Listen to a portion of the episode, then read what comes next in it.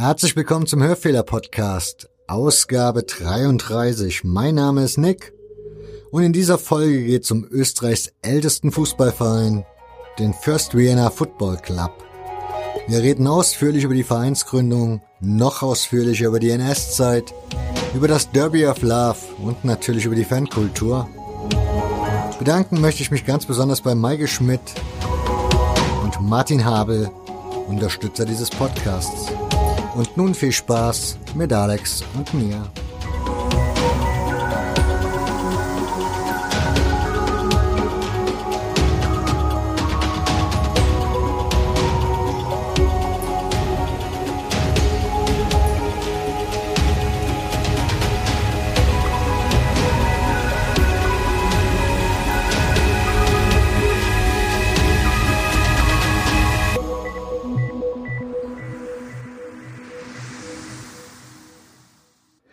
Mein heutiger Gast ist Alexander Joraske, geboren 1974 in Wien. Besuchte an der Hand seines Großvaters im Jahre 1980 erstmals das Stadion Hohe Warte. Studium der Geschichte in Athen und Wien, zahlreiche Veröffentlichungen im Bereich Kultur- und Sportgeschichte. Lehrtätigkeit an der Universität Wien, zuletzt wissenschaftlicher Mitarbeiter im Projekt Jüdische Sportfunktionäre im Wien der Zwischenkriegszeit an der Universität für angewandte Kunst in Wien ständiger Mitarbeiter des Fußballmagazins Ballesterer. Herzlich willkommen, Alex. Ja, vielen Dank für die Einladung. Freut mich sehr. bitte, bitte. Meine erste Frage war, als ich das gelesen habe, wir sind ungefähr gleichen Alters. Ich weiß nicht, wann du angefangen hast zu, ent zu entscheiden, dass du da in Sachen Historiker gehst. Von daher, wie kommt man dazu, Historiker zu werden? Boah, gute Frage. Also, es war auch sozusagen eigentlich nicht mein erster Wunsch.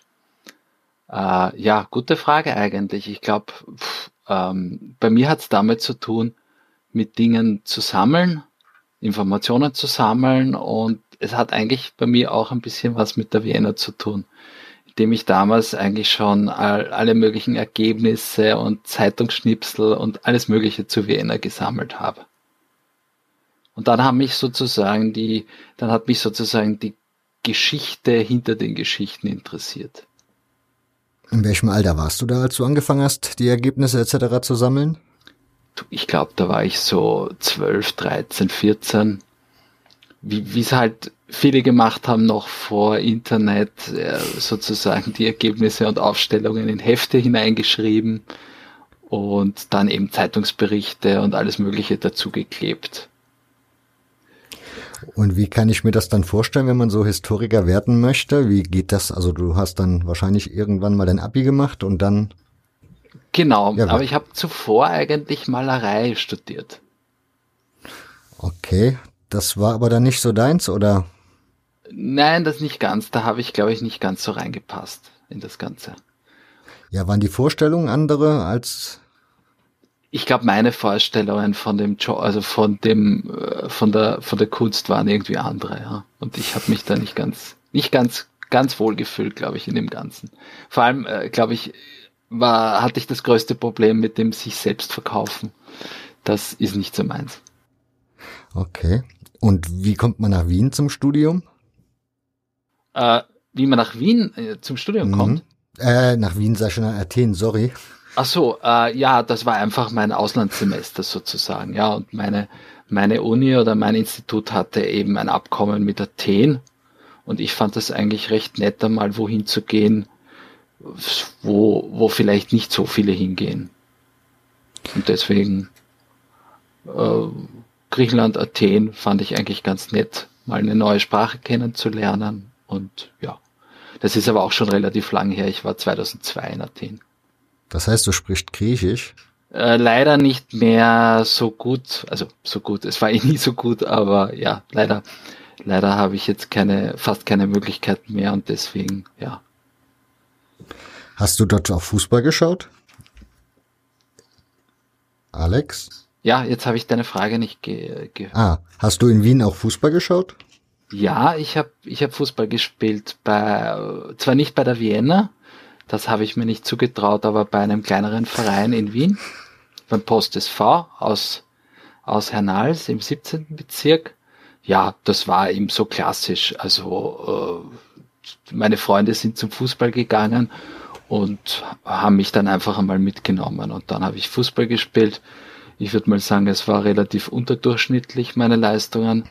Und ich habe dann aber auch als Schiedsrichter fungiert sozusagen. Das wollte ich mir auch mal anschauen, wie das ist. Und ja, fand ich sehr spannend, Schiedsrichter zu sein. Okay, aber das machst du jetzt aktiv nicht mehr? Nein, das mache ich jetzt nicht mehr, weil die Schiedsrichterei, also bei mir war es der Anstoß. Ich war sozusagen, wie soll ich sagen, ein Spieler, äh, der auch immer wieder Probleme hatte mit, mit den Schiedsrichtern. Und dann habe ich mir irgendwann einmal geschworen, okay, jetzt schaue ich mir das mal von der anderen Seite an. Und habe dann den Schiedsrichterkurs gemacht und ja, habe dann so, ich glaube, es waren dreieinhalb Jahre, äh, ja, habe ich mich an der Pfeife betätigt und muss sagen, großen Respekt vor allen Frauen und Männern, die das tun. Ich habe viel gelernt, vor allem auch über mich selbst und fand es eine spannende Erfahrung. Und ja, und habe noch immer äh, große Hochachtung vor allen, die dieses Hobby betreiben. Okay. Ähm, ich habe in der Einleitung ja schon vorgelesen, dass du die Vienna kennengelernt hast, weil du mit deinem Großvater zusammen dahin gegangen bist. Ja. Welchem Alter warst du da? Also sozusagen die ersten wirklichen Erfahrungen, die ich habe, würde ich eben so sagen, so mit sechs Jahren. Ich bin aber sicher schon als, als Baby oder Kleinkind auf die Hohe Warte gekarrt worden mit Kinderwagen und so, äh, weil eben mein Großvater war in den 20er Jahren Spieler bei der Vienna und äh, ja, und hat uns sozusagen eigentlich, also bei uns gab es nur die Vienna zu Hause. Ich glaube, ich wäre enterbt worden, wenn ich mich für einen anderen Verein entschieden hätte. Und bei mir gab es sozusagen auch, also ich bin da relativ unkreativ. Für mich gab es immer nur die Vienna eigentlich. Aber zu der Zeit war die Vienna ja auch noch relativ bekannter Verein in Wien, ne? Also relativ groß. Ja, aber sozusagen, äh, du warst schon, also wenn ich mich an die Schulzeiten erinnere, selbst im 19. Bezirk, wo die Wiener herkommt und wo ich auch wohne und herkomme, warst du schon ein Exot sozusagen, ja. Also wenn du gesagt hast, Wiener, da war nämlich immer die Frage Austria oder Rapid, so die zwei großen Wiener Vereine. Und wenn du dann auf die Antwort gesagt hast, also wenn die Frage beantwortet hast, du bist Wiener-Fan, dann waren alle immer sehr mitleidig und haben gesagt, oh, na euch gibt's noch, na fein und so. Ja, also es, es war, es war schon so, dass man relativ exot war. Meine ganzen Freunde waren Austria Wien Fans. Ja, aber ich bin ganz gut gefahren damit, weil ich es eben auch nicht anders gekannt habe. Okay, also bei dir der, dieser Stadtteil ist selbst ist ein bisschen violett gefärbt oder wie muss ich das dann verstehen? Nein, das war eigentlich sozusagen, äh, das waren die 80er Jahre, wo sozusagen äh, die Austria eine sehr gute Phase hatte. Und ich glaube, ah. das hat damit zu tun. Die Austria hat damals eigentlich, war die bestimmende Mannschaft in, in Österreich.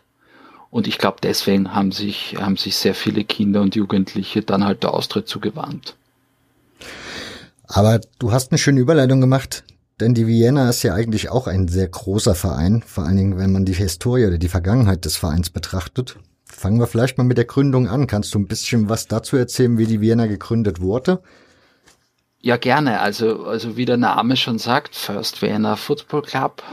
1894 ist die Vienna der erste österreichische Fußballverein. Und gegründet wurde sie 1894 und das hat zu tun mit den Rothschild-Gärten in Wien-Döbling. Ähm, das war eine ganz groß angelegte Gartenanlage vom Nathanael Meyer Freiherr von Rothschild, der in einem bestimmten Bereich des 19. Bezirks ab 1870 eine große Gartenanlage anlegen hat lassen mit 60 Glashäusern. Äh, die Familie Rothschild ist natürlich recht bekannt, eigentlich eine Frankfurter Bankiersfamilie, die aber dann verschiedene Zweige gebildet hat. Und da gibt es eben einen Wiener Zweig, es gibt auch einen Familienzweig in London oder in Paris. Und jedenfalls der Baron Rothschild hat diese Gärten gegründet und für diese Gärten hat er ihm englische Landschaftsgärtner nach Wien geholt. Und diese englischen Landschaftsgärtner wollten natürlich in der Freizeit auch äh, Sachen machen, die sie aus England kennen. Und gleichzeitig gab es in dieser Gartenanlage äh, den Garteninspektor, einen gewissen Antonioli, und der hatte zwei Söhne, den Franz und den Max. Die sind beide Architekten geworden und der ältere, der Franz, ist gerade 1894 von einem Studienaufenthalt aus Großbritannien zurückgekommen und hatte einen Fußball im Gepäck und hat seinen kleineren Bruder aufgestaffelt, hat, hat gesagt, ich habe da was kennengelernt, das müssen wir unbedingt auch machen. Und dann kam es dazu, dass in den Rothschild-Gärten diese Joly-Brüder mit zwei englischen Gärtnern zusammen ein erstes improvisiertes Spiel gemacht haben. Und daraufhin um diese Joly-Brüder und die englischen Gärtner hat sich so eine Gruppe von Fußballenthusiasten geschart und die haben dann begonnen, einfach sozusagen Fußball zu spielen oder diese, diese Sportart halt zu betreiben. Und der Baron Rothschild hat vielleicht auch, um sozusagen die jungen Fußballenthusiasten aus seinem Garten zu bringen, hat gesagt, ich gebe euch ein bisschen ein Geld, mietet euch eine erste äh, Wiese und gründet doch einen Club. Und so entstand sozusagen die Vienna als Zusammenarbeit aus äh, Briten, die in äh, Wien gearbeitet haben, aus Wienern. Es war ein Franzose auch dabei, auch ein Deutscher, ein gewisser Josef Anlauf. Äh, und auch sehr früh, äh, zum Beispiel der Gründungspräsident äh, Georg Geo Fuchs war ein jüdischer Wiener. Und am 22.08.1894 hat sich dann die Vienna als erster Fußballverein in Österreich gegründet. Da gab es dann gleich Stress, weil es zur gleichen Zeit den Vienna Cricket Club gab, ein Zusammenschluss von nur Briten, die in Wien gearbeitet haben. Und diese Briten, dann später auch die Cricketer genannt, haben sich aufgeregt, haben gesagt, na Moment, wir spielen ja schon seit zwei Jahren zuvor Fußball, die haben sich nämlich schon 1892 gegründet, aber die hatten äh, in ihrem Vereinszweck eben nur Cricket und mussten sozusagen den Vereinszweck ändern und haben das aber einen Tag nach der Vienna angemeldet und deswegen ist die Vienna konnte dann das First behalten oder für sich reklamieren. Ich wollte gerade fragen, weil ich hatte gestern bei mir auf der Facebook-Seite, also vom Hörfehler, die Facebook-Seite, darf man gerne folgen, hatte ich einen Beitrag geteilt gehabt von der Initiative 1903 Fußball. Das ist auch so eine Gruppe, die sich mit dem historischen Fußball beschäftigt. Und die hatten gestern die Erinnerung an ein Spiel des DFC Prag gegen den Cricket Club Vienna halt. Und da war das Datum auch 1994, äh, 1894, aber relativ früh drinne und hatte mich dann auch gewundert und habe dann extra nochmal dein Buch nachgelesen, weil du das ja da so schön aufgeschlüsselt hast. Ja, wie ging das denn? Also dass du redest, also du sprichst, glaube ich, auch davon, das war dann so das erste Wiener Derby, was es gab, ne? Genau, das war das erste erste Derby. Man hat sozusagen äh, diese Rivalität dann versucht auf den Platz zu klären und dann kam es am 15. November 1894 sozusagen zum ersten Spiel der beiden Mannschaften gegeneinander. Auf der einen Seite die blau-gelbe Vienna, in, in Anführungszeichen die Gärtner und auf der anderen Seite die blau-schwarzen Cricketer. Viele der Briten haben im Bankbereich gearbeitet und deswegen sozusagen war es das Spiel der, der Gärtner gegen die Banker. Und was man zu den Cricketern sagen muss, die Cricketer haben am Anfang nur aus Briten bestanden und die hatten natürlich einen gewissen Vorteil gegenüber der Vienna und haben die Vienna auch gleich 4-0 besiegt. Und außerdem hatten die Cricketer auch schon sowas wie Stollenschuhe. Und okay. die Wiener und die Cricketer sind, sind am Anfang die bestimmenden beiden Mannschaften in, in Wien. Es gründen sich dann andere Vereine noch. Und was eine Spezialität ist, äh, ist natürlich, dass beide gleich sehr früh immer reisen. Ne? Du hast, du hast wenig Wettspielgegner in deiner Stadt, also bist du gezwungen, woanders hinzufahren. Und Bevor wir da drauf kommen, kurz die Frage, was ist denn aus dem Cricket Club dann so geworden im Laufe der Zeit? Also die Cricketer. Ist der irgendwann verschwunden oder? Ja, also an sich den Verein gibt's noch immer. Die machen aber jetzt eher Leichtathletik, weil äh, die Fußballsektion ist an sich äh, in Austria Wien, also in dem Vorgängerclub von Austria Wien in den Amateuren aufgegangen. Und das ist auch der Grund, warum die jetzige Austria sozusagen äh, immer auf die Cricketer zurückgreift. Aber das ist nicht ganz richtig, weil es die Cricketer als Verein noch immer gibt. Die sind in der Nähe vom Ernst-Happel-Stadion beheimatet, im zweiten Wiener Gemeindebezirk. Und die machen vornehmlich noch Leichtathletik. Und es sind sozusagen in der Austria sind, ist eigentlich nur die Fußballsektion aufgegangen. Okay. Du hattest ja gerade eben schon mal kurz eingeleitet mit den Wettspielreisen. Genau, die Wettspielreisen waren von Anfang an eigentlich sehr wichtig, äh, weil eben du hast sozusagen zu Hause wenig Gegner und deswegen entwickelt sich sehr, entwickeln sich eigentlich sehr viel diese Wettspielreisen. Man fährt nach Prag, man fährt nach Budapest. Überhaupt kann man sagen, die Entwicklung des Fußballs in, in Ungarn in Tschechien und in Österreich ist sehr ähnlich. Es geht sozusagen immer von den großen Zentren aus. Es ist sowieso immer ein, ein, ein, ein städtisches Phänomen. Und damals noch äh, in der Frühzeit des Fußballs, in der K&K-Zeit, gab es hier sehr starke Verbindungen zwischen den Städten. Und deswegen hat sich da auch sehr früh ein Spielbetrieb entwickelt zwischen den Die K&K-Zeit, was heißt das? Äh, kaiserlich-königliches. Ah, okay. Österreich-Ungarn, äh, die Doppelmonarchie bis 1918. Mhm. Gibt es da Unterschiede im Fußball zwischen Deutschland und Österreich zu dieser Zeit, wenn ihr dann so als Monarchie unterwegs wart? Also prinzipiell äh, würde ich schon sagen, dass es Unterschiede gibt. Äh, einerseits sogar sprachlicher Natur.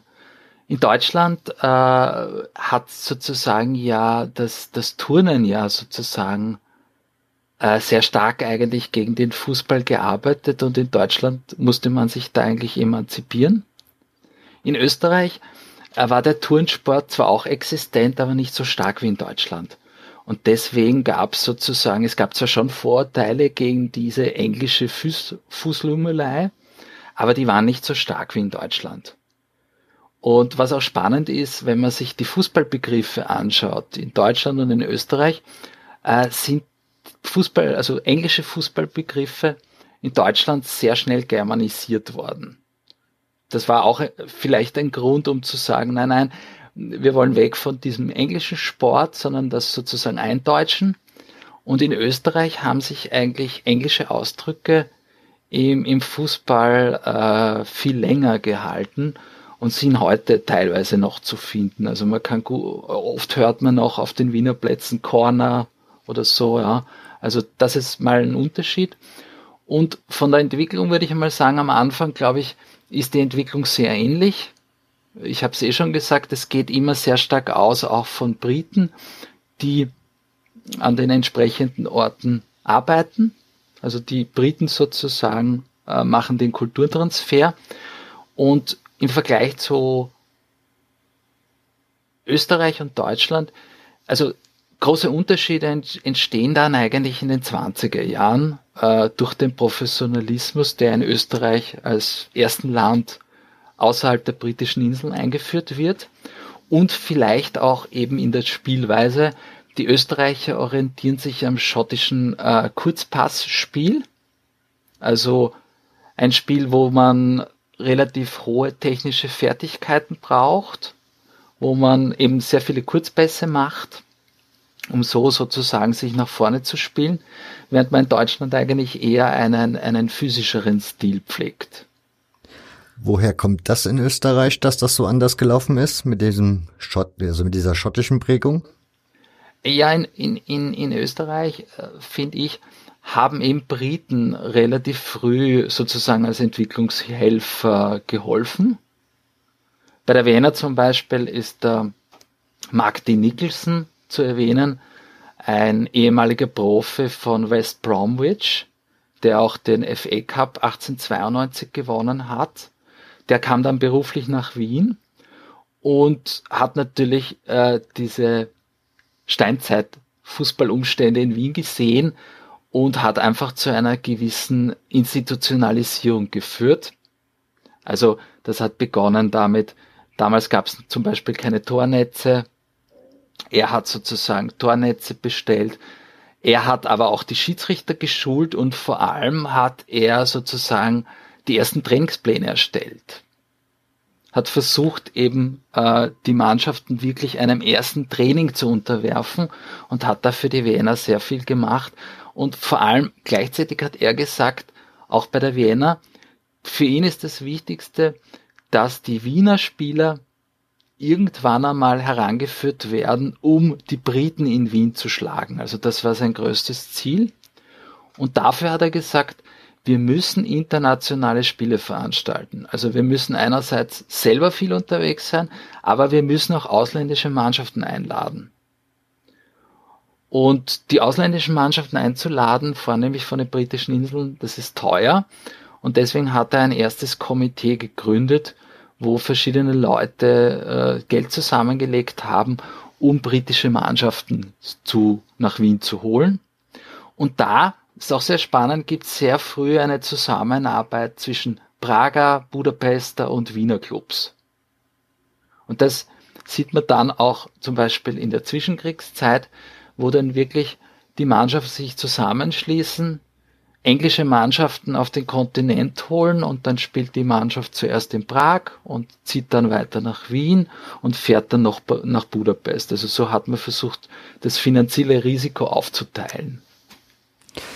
Aber ging es damals dann noch um Fußball an sich? Also war das einfach nur des Spaßes wegen, dass man diese Mannschaften geholt hat und das Finanzielle war dann halt, okay, die kriegen halt Geld dafür und die Fahrten, Schlafen etc. kostet halt alles Geld und das deckt man damit und ansonsten gut so? Oder gab es da auch schon den Punkt, dass man Spieler finanzieren musste? Ich habe es eh schon erwähnt. Also ähm, in Österreich ist es so, dass 1924 eben der Professionalismus eingeführt wird. Und das ist eigentlich eine Sache, wo man sozusagen die unter der Hand Zahlungen legalisiert. Also es wird eigentlich im, im österreichischen Fußball, der am Anfang eigentlich ein Wiener Phänomen ist, Ab 1911 gibt es einen Meisterschaftsbetrieb und ja. eigentlich, da ist auch die Wiener beteiligt, beginnt das schon relativ früh, dass man Fußballern Geld zahlt. Das ist natürlich eigentlich, man ist dem Amateurismus verpflichtet, also macht man das sozusagen unter der Hand oder schwarz. Und, okay. äh, und natürlich das Geld muss ja von irgendwo kommen. Ja, und es gibt natürlich damals nicht so viele Möglichkeiten. Äh, mit Fußball Geld zu verdienen. Die Zuschauerzahlen sind ein ganz wichtiger Punkt. Vor allem nach dem Ersten Weltkrieg wird Fußball eigentlich ein Massenphänomen. Im Ersten Weltkrieg lernen sozusagen alle gesellschaftlichen Schichten an der Front den Fußball kennen, weil das Militär nach einer Sportart sucht, um sozusagen die Soldaten fit zu halten. Und sie versuchen es zuerst mit Gymnastik und Turnen, aber das funktioniert nicht.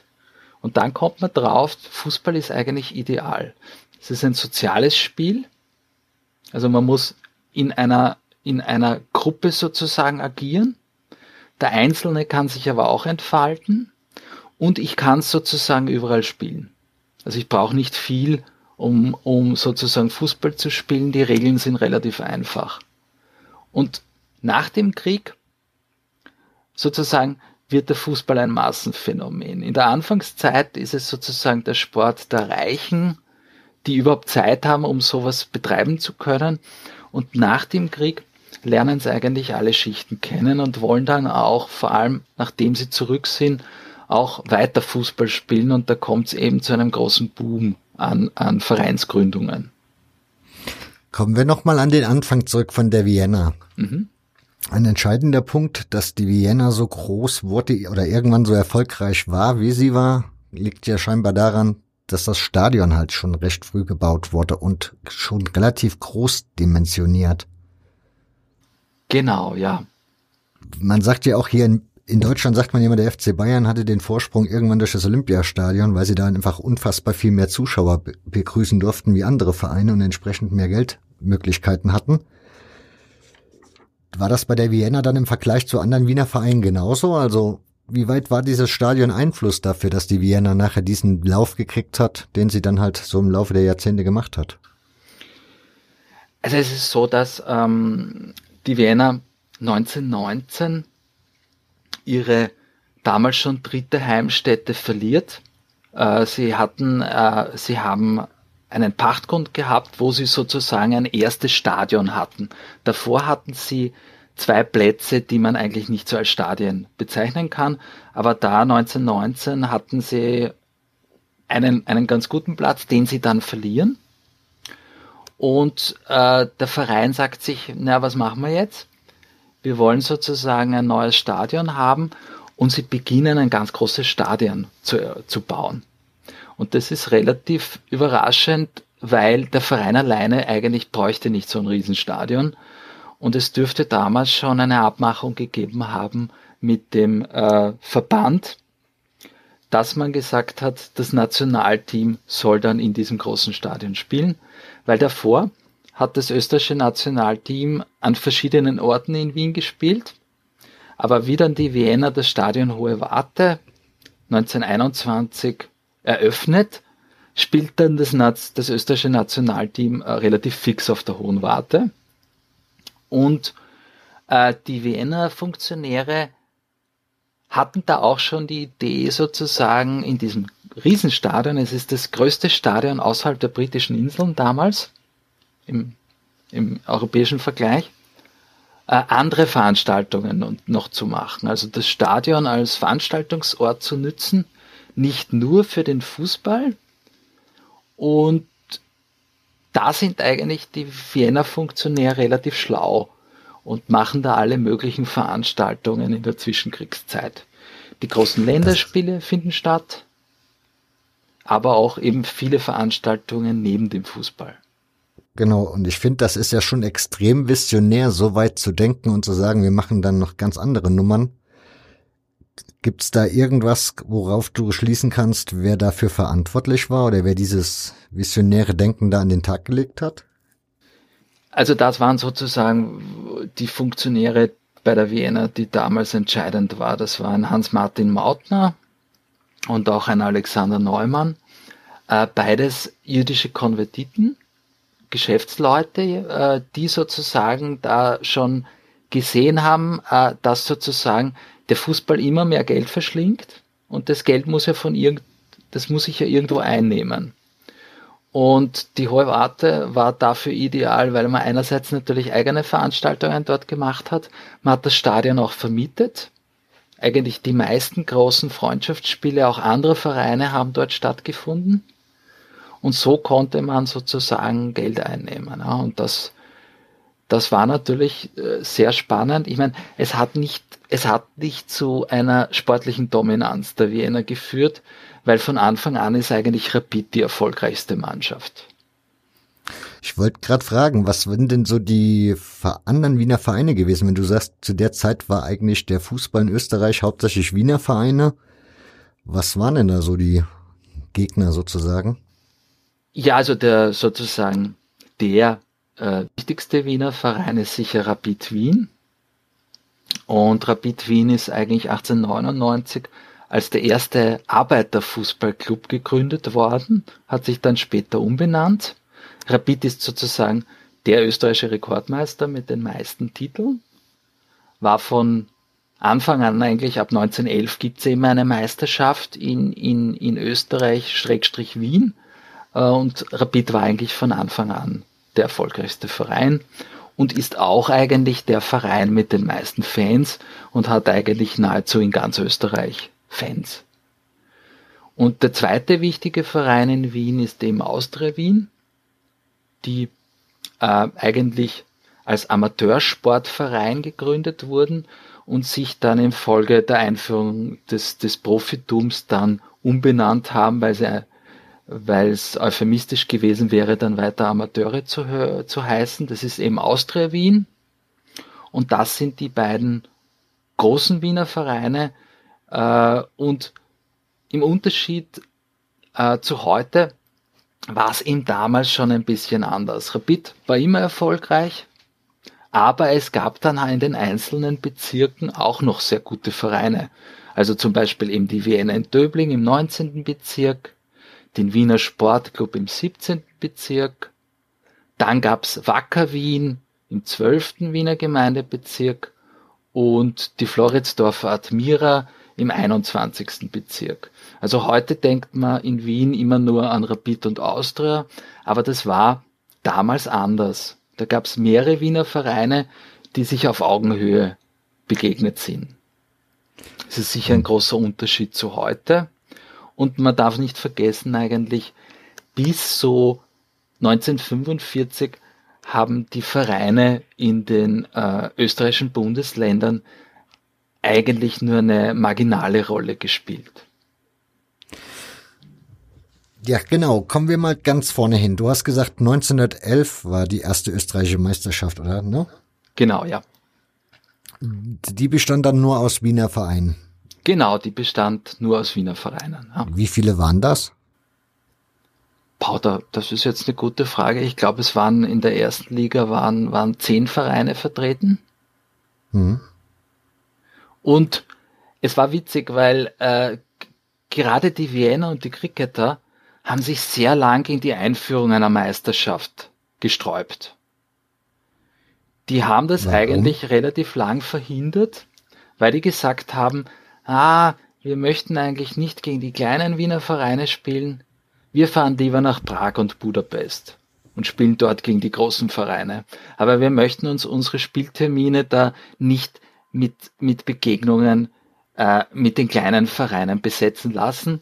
Und außerdem, wenn die Slawi aus Prag kommt oder die großen Budapester Mannschaften, kommen zu uns mehr Zuschauer, als wenn die kleinen Wiener kommen.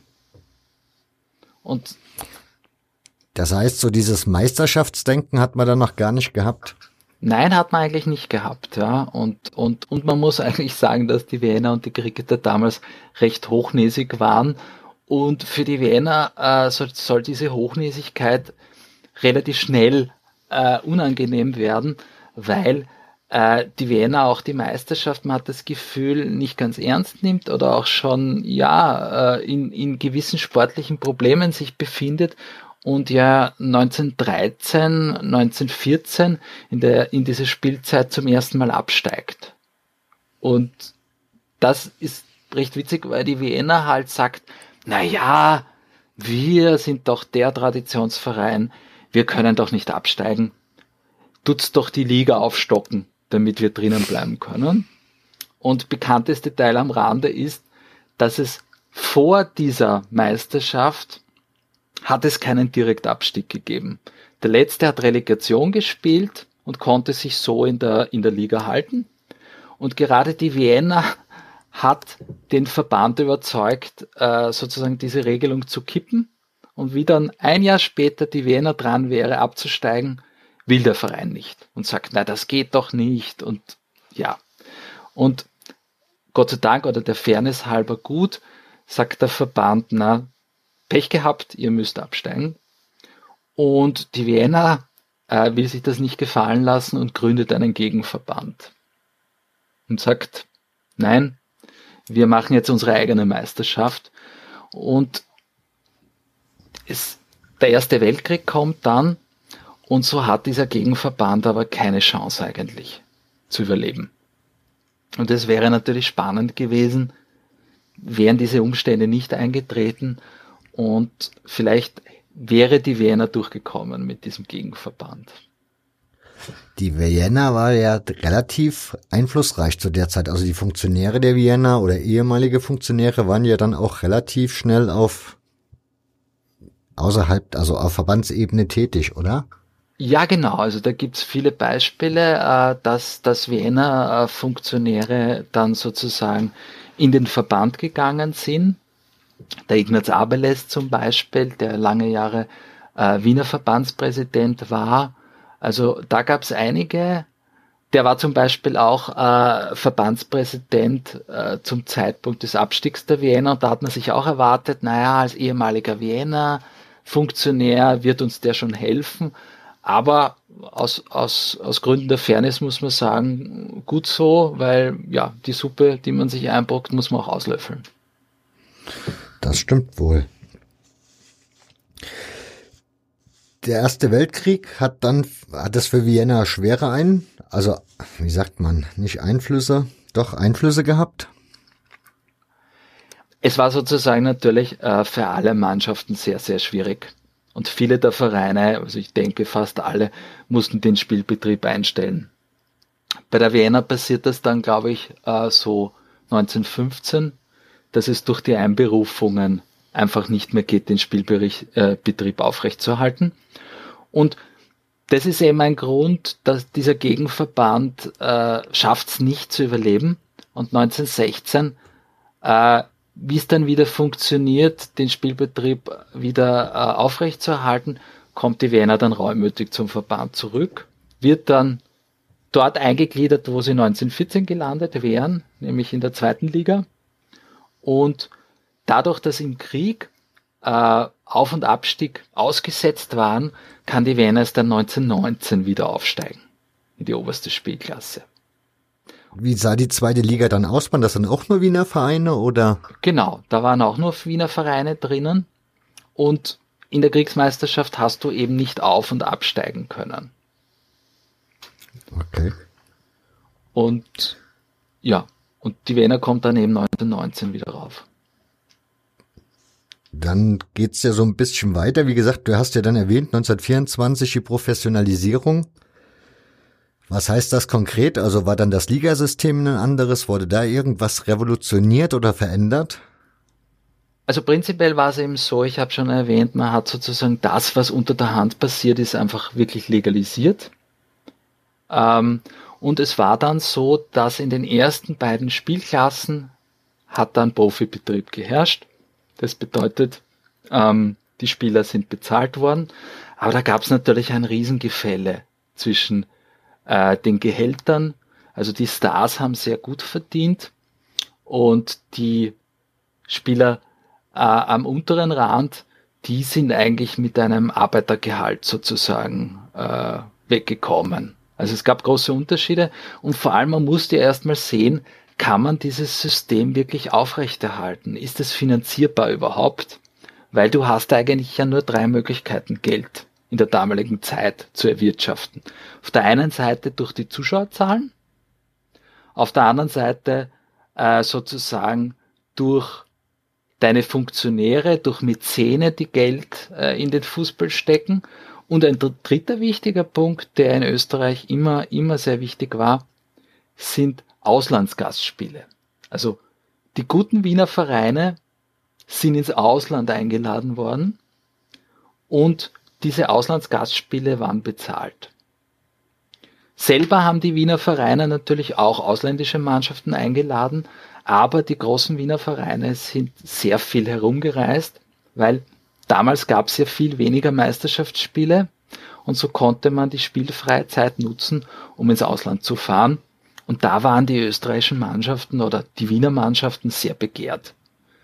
Und gleichzeitig war es aber auch so, dass sozusagen nur die Wiener Elite die prestigeträchtigen Einladungen bekommen hat. Also in die Schweiz, nach Frankreich, während die kleineren Wiener Mannschaften äh, nach Rumänien gefahren sind, nach Bulgarien gefahren sind, wo man nicht so viel Geld einnehmen konnte und das hat innerhalb der Liga auch zu, zu großen Unterschieden geführt.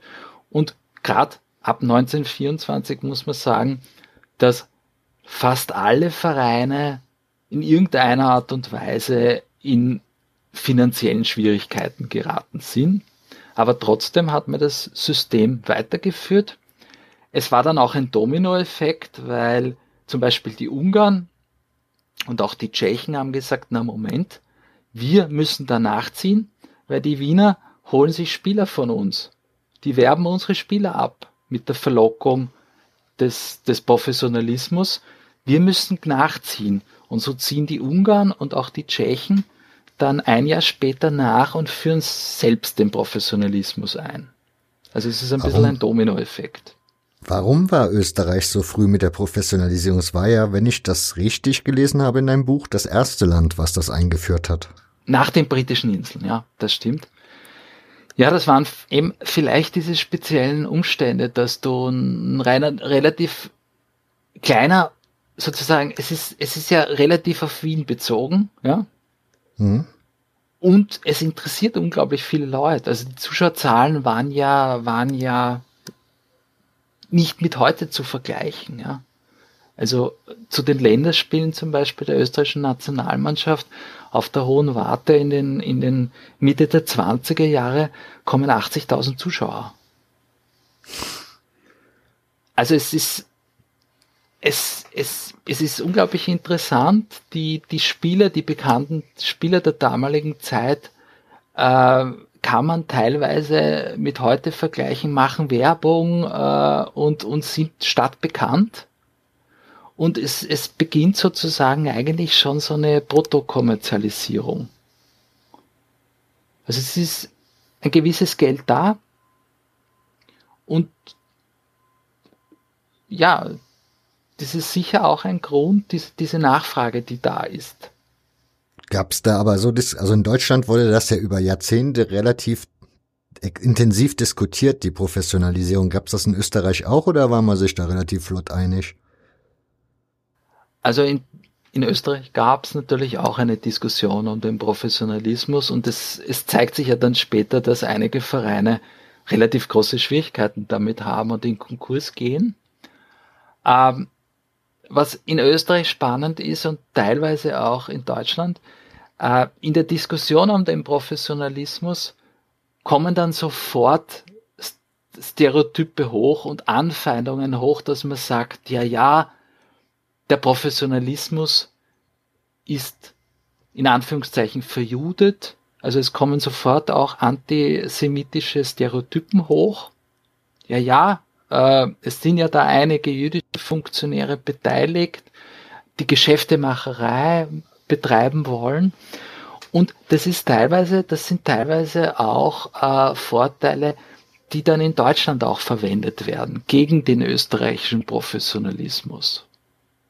Gerade von rechter Seite wird dieser österreichische Professionalismus auch gerade antisemitisch angegriffen. Es gibt viele jüdische Funktionäre im Fußball, und zwar in diversen Vereinen.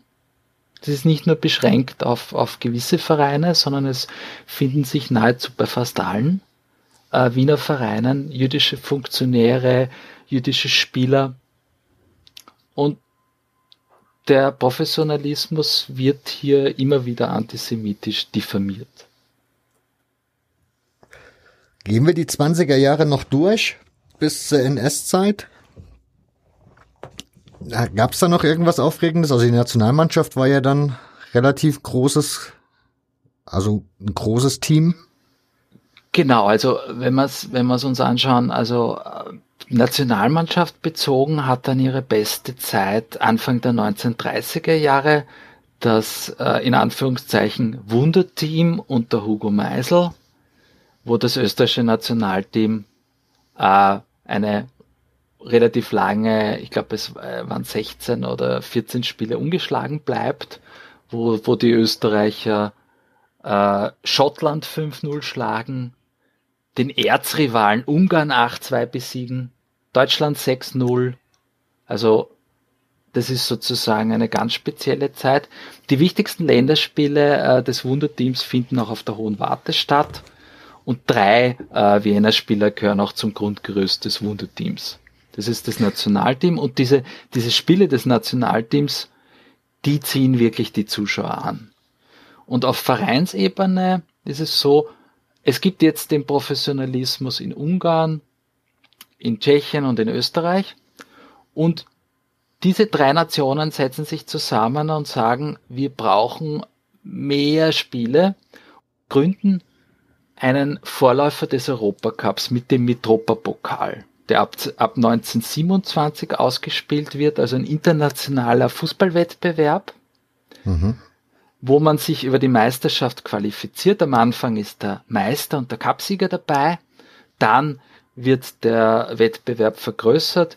Es kommen die Italiener dazu, die Schweizer machen mit, die Rumänen machen mit, also mehrere Nationen schließen sich an.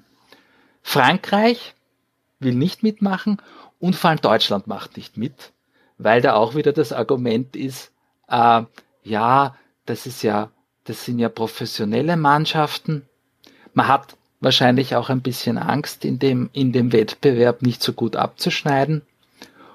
Und obwohl sicher die, gerade die süddeutschen Mannschaften sicher ein Interesse gehabt hätten mitzumachen, weil da gibt's auch immer wieder Verbindungen. Also es kommen aus diesem, wenn man so nennen will, österreichischer, ungarischer, tschechischer Fußball, der Sammelbegriff wäre sozusagen Donaufußball. Alle drei Nationen spielen einen relativ ähnlichen Fußball. Und aus diesem Bereich des Donaufußballs kommen immer wieder Trainer nach Deutschland, nach Süddeutschland vor allem.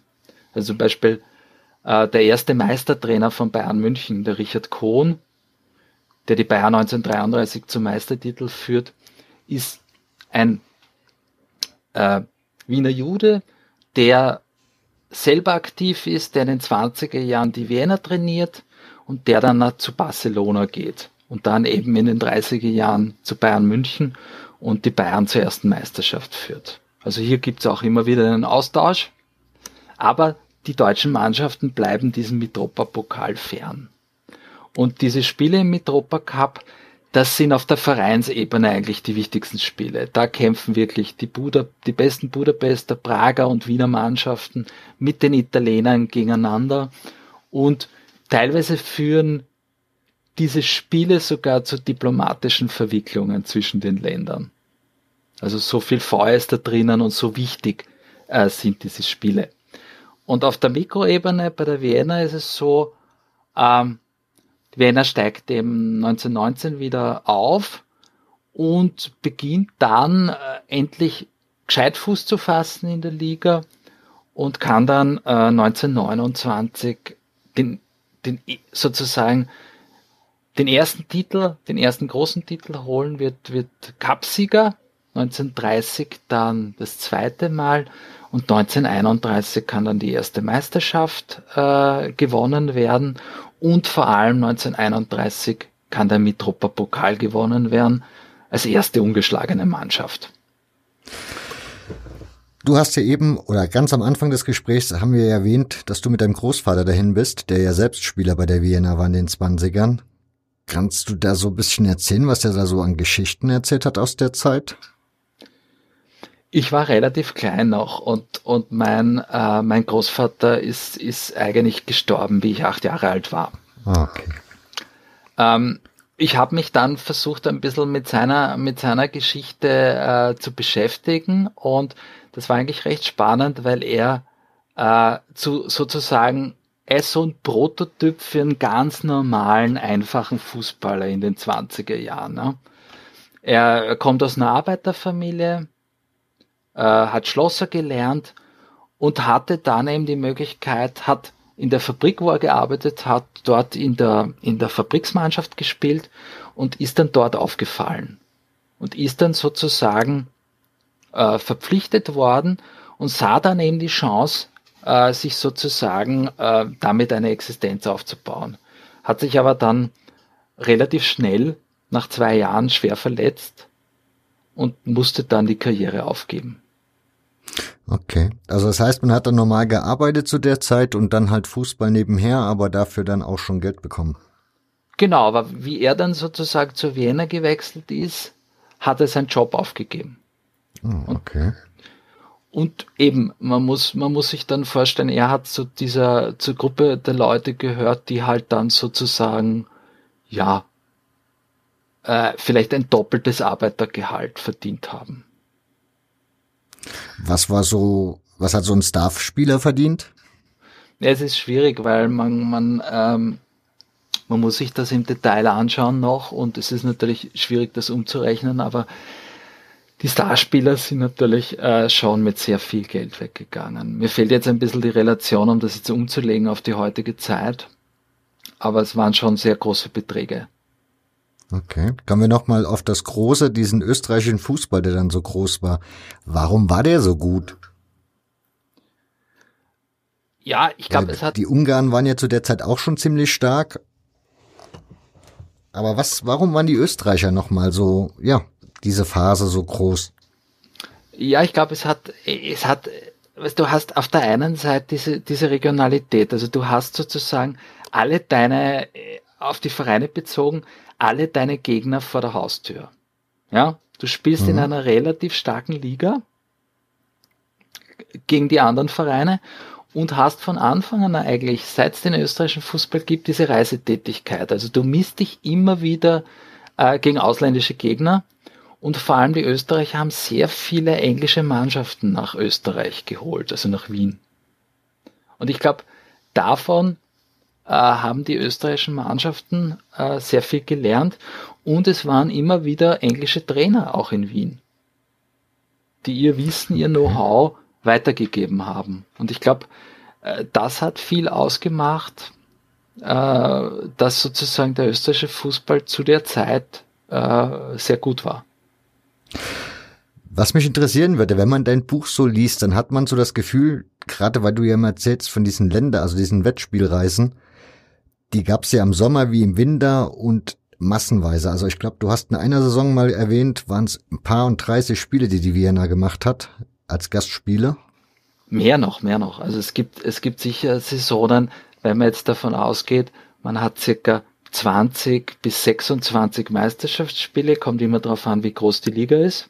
Und dann kommen noch in einer guten Saison noch 60 Spiele dazu. Das können mit Cup-Spiele sein, aber das meiste sind Freundschaftsspiele, wo, wo, die, wo die Mannschaft unterwegs ist.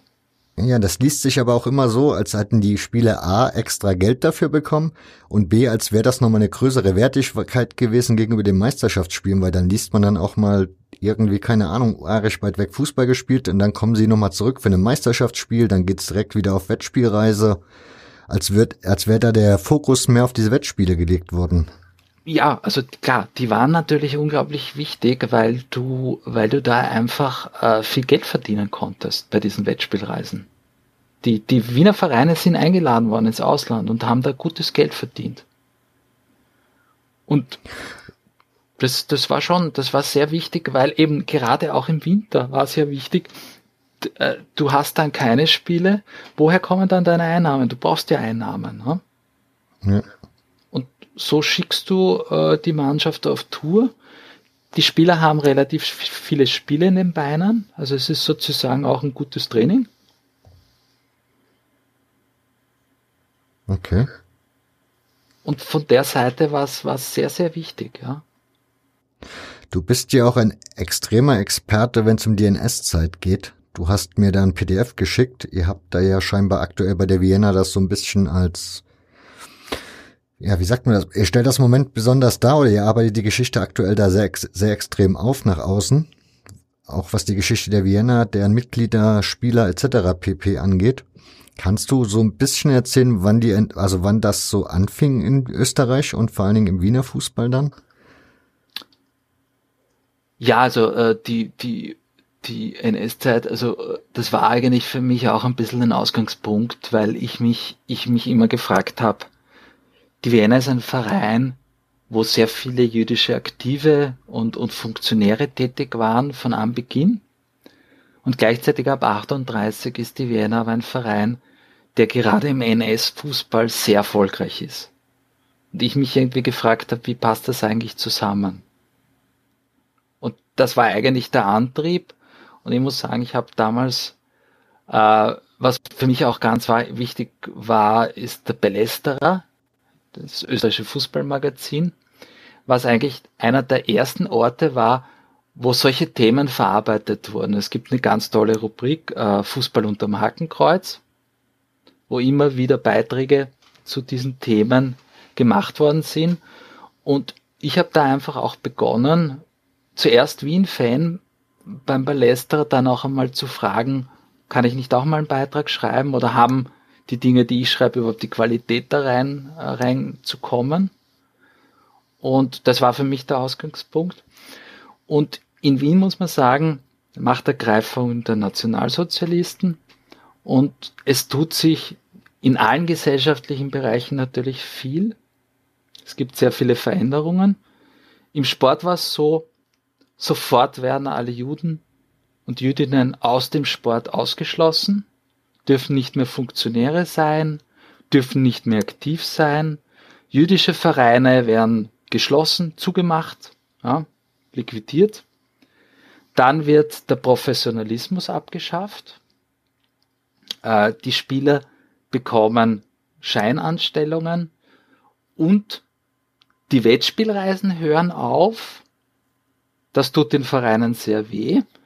Äh, die neuen Machthaber in Anführungszeichen ersetzen äh, diese internationalen Wettspielreisen durch Reisen nach Deutschland sozusagen ja, und äh, in, in, äh, zu befreundeten Nationen. Und die Wiener Vereine werden sehr schnell in das deutsche Meisterschaftssystem integriert.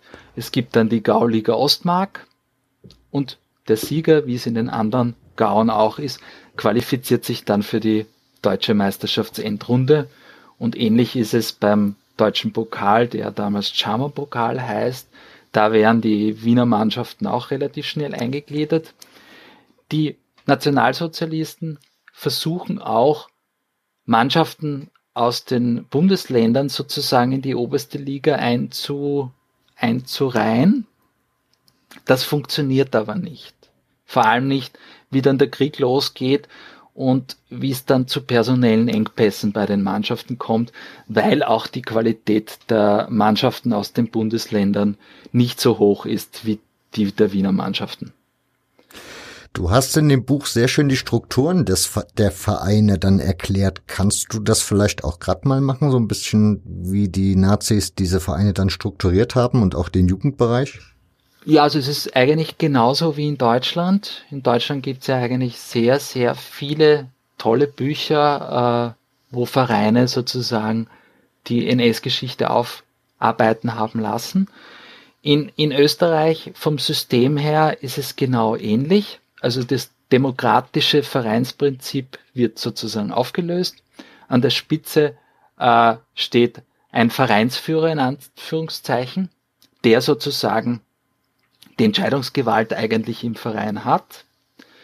Äh, es gibt dann die Funktion des Dietwarts, der äh, soll schauen, dass alle Vereinsangehörigen im Sinne der politischen Machthaber geschult werden. Also da soll es politisch, also da gibt es politische Schulungen für die Vereinsmitglieder. Also natürlich eine ganz starke Vermengung von Politik und Sport. Sport ist für die Nationalsozialisten ein ganz wichtiges Thema.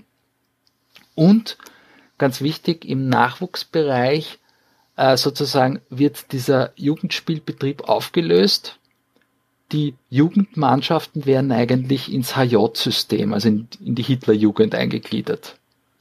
Und die Jugendlichen werden sozusagen aufgeteilt nach ihrem Wohnort. Wohnort. Also es gibt sozusagen, das nennt sich HJ-Bannmeisterschaft. Es werden Banne, also Gebiete definiert. Und wenn du in diesem, in, und du wirst dann, wo du wohnst, wirst du sozusagen diesem Bann zugeteilt und spielst dann sozusagen dort in der, in der Jugendmeisterschaft. Also das ist ein bisschen abge äh, losgelöst von den Vereinen. Die Jugendlichen Kinder müssen auch sozusagen äh, die HJ-Abende besuchen, um dann überhaupt den Stempel zu bekommen, dass sie Fußball spielen dürfen. Und so versucht man halt sozusagen hier äh, einzugreifen äh, wir wissen, dass die Dietwart-Schulungen in manchen Vereinen mehr oder minder gut besucht waren oder ernst genommen wurden, in anderen nicht so. Aber es gab hier natürlich eine starke Einflussnahme und ganz wichtig ist halt natürlich die sofortige Ausschaltung aller Juden und Jüdinnen aus den Vereinen. Du hast ja gesagt, dass du die, genau diesen Teil der Geschichte der Vienna versucht hast aufzuarbeiten. Was hast du dabei festgestellt? Also prinzipiell muss man sagen, ähm, in, in Wien in der Zwischenkriegszeit äh, gibt es der Bevölkerung, äh, Bevölkerungsanteil von Jüdinnen und Juden circa grob bei 10 Prozent. Das ist recht hoch. Und ich habe mir einfach angeschaut von 1894 bis 1938 die Funktionäre der Vienna weil die durch die Vereinsunterlagen und die Angaben, die in den Vereinsunterlagen zu finden sind, greifbarer sind. Da, kann, da findet man einfach sozusagen Geburtsdaten, Namen, Adressen und kann dann sozusagen äh, diese Personen untersuchen. Das ist leichter als die Fußballer, wo es viel weniger Angaben oft gibt. Und ich habe mir eben die Personen angeschaut, die als Funktionärinnen und Funktionäre bei der Vienna tätig waren. Und von 110 Leuten waren ein Drittel Juden oder jüdische Konvertiten. Ich verwende da jetzt nur die männliche Form, weil es keine jüdische Funktionärin, keine jüdische Funktionärin konnte ich finden. Also es ist ein relativ hoher Wert, ein Drittel, und hat sicher auch damit zu tun mit der Anfangszeit der Vienna, aber es war sozusagen von 1894 bis 1938 waren nur zweimal Nicht-Juden an der Spitze der Vienna. Und in Wien muss man sagen, es gab einen sehr bekannten jüdischen Sportverein, die Hakor, die eine sehr gute Fußballabteilung hatte, die auch 1924 Fußballmeister wurde. Ein jüdischer Verein, der sehr, sehr stark war. Und dann die Austria, die auch immer, die auch immer viele jüdische äh, Funktionäre hatte. Und dahinter kam schon die Vienna und das ist eigentlich sozusagen ein bisschen verschütt gegangen. Ne? Es hat sich immer, wenn es um, um jüdische Funktionäre und Spieler gedreht hat, dann hat sich das immer aus guten Gründen auf die Hakor und die Austritt bezogen. Aber die Wiener, das, das hatte ich das Gefühl, das hat niemand mehr so im Blick. Und das hat mich eben auch aus diesem Grund eben sehr, sehr interessiert. Von den Funktionären, wo du jetzt untersucht hast, Du hast ja gesagt bis 1938, das heißt, die haben ja bis dahin gelebt, müssen ja dann irgendwas, wo ist ja dann aus denen geworden? Ist dann, also A, was ist aus denen geworden? Und B, wenn jemand überlebt haben sollte, sind die nochmal zurück zum Verein gekommen danach? Oder war das, ist damit die Geschichte letzten Endes eigentlich zu Ende gewesen? Also es ist so, ähm, ich habe schon gesagt, es waren viele dieser jüdischen Funktionäre am Anfang äh, ähm, von Anfang an dabei bei der Vienna. Und viele von ihnen waren, waren schon sehr alt in den 30er Jahren. Einige sind vor äh, der nationalsozialistischen Machtergreifung in Österreich verstorben. Und ich habe jetzt einmal sozusagen 16 äh, finden können, die im März 38 noch gelebt haben. In Wien mhm. oder in Österreich. Und davon konnte ich einmal sozusagen zwei finden, die ermordet wurden. Äh, das war eben der Rudolf Grünwald, ein, ein wichtiger Funktionär, der lange Jahre die Fußballsektion geführt hat und der vor allem sehr viel Geld in die Wiener gesteckt hat. Das war ein Fuhrunternehmer und Pferdehändler, der sehr viel Geld in die Wiener gebuttert hat und ein jüdischer Anwalt, ein, ein gewisser Rudolf Spitzer, der auch äh, zur Gründungsgeneration äh, der Vienna gehört hat und der auch im ersten Spiel der Vienna mitgespielt hat. Und ich habe niemanden gefunden, der dann nach 45 zurückgekommen wäre von dieser Generation. Du hast ein Interview geführt mit Hans Menasse heißt der Mann. Und ich war ziemlich erschrocken, weil das ist ja, er war Halbjude, wenn ich das richtig habe in Erinnerung. Und wurde dann so, wurde dann nach England geschickt als Kind von seinen Eltern, hat da den Krieg überlebt, wenn man so möchte, ist dann zurückgekommen nach Wien und hat dann für die Vienna Fußball gespielt. Und du erzählst und du erzählst dabei, oder er erzählt, dass sein Vater halt glühender Anhänger der Vienna war, weshalb er dann halt bei der Vienna nochmal gelandet ist. Und für mich liest sich das, oder ich habe mich dann gefragt, hat er die Geschichte vorne dran dann nicht mitbekommen, die Jahre? Oder gab es dann nicht irgendwie so das Gefühl, hier mit euch habe ich keine Lust oder also, von euch halte ich mich fern? Also sprich, irgendwie, weiß ich nicht, ich fand das, also das liest sich bei ihm so, als wie, ja, ich bin jetzt zurück aus England gekommen, ich habe jetzt nicht viel mitbekommen vom Krieg und deswegen habe ich dann nochmal bei der Vienna gespielt. Und für mich ist das so erschreckend, dass die da nicht irgendwie gedacht haben, also ich hätte da, glaube ich, eine extreme Ablehnung gehabt gegenüber dem Verein.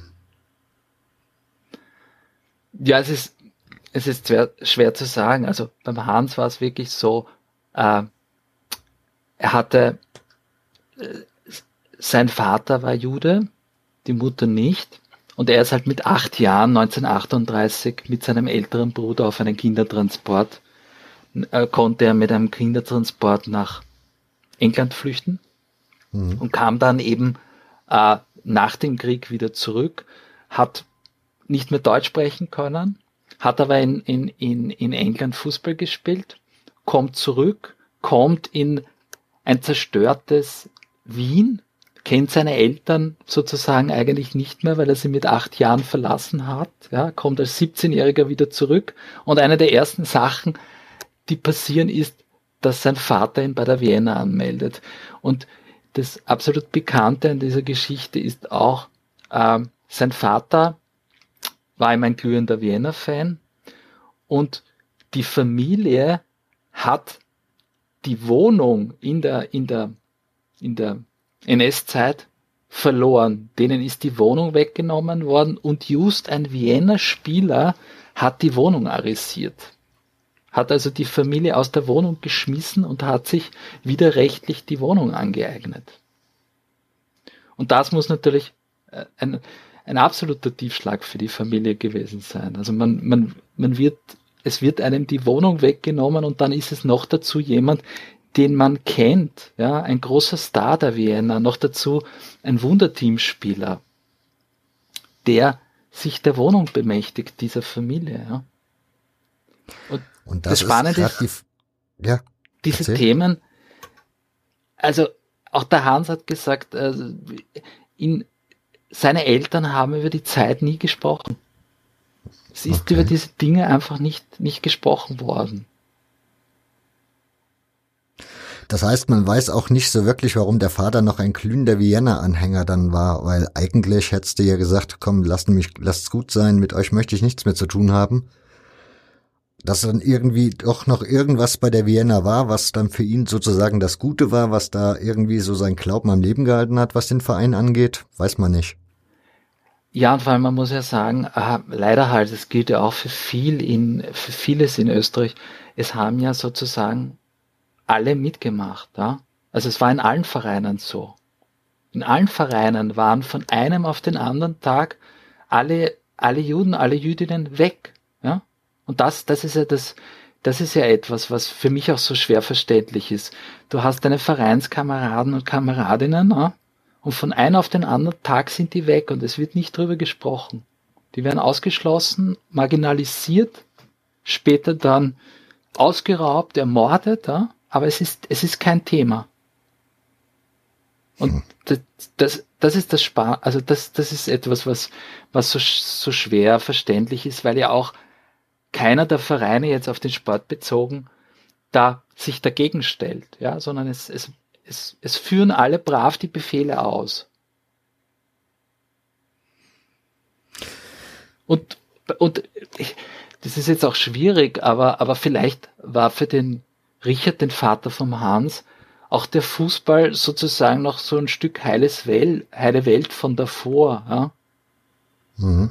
Dass man sich, das ist jetzt, das ist jetzt Küchenpsychologie, äh, ja, aber, aber so ein, ein, ein Stück Normalität und das ist eben spannend, dass er seinen Sohn dann bei der Vienna anmeldet und der dann, der dann Nationalspieler wird, der dann fürs österreichische Nationalteam spielt, der dann mit dem, sozusagen mit dem Adler auf der Brust aufläuft, während und die gleichen Leute jubeln ihm zu, die sozusagen seinen Vater gezwungen haben, einen gelben Stern zu tragen. Ja. Also das es ist es ist recht recht paradox, ja.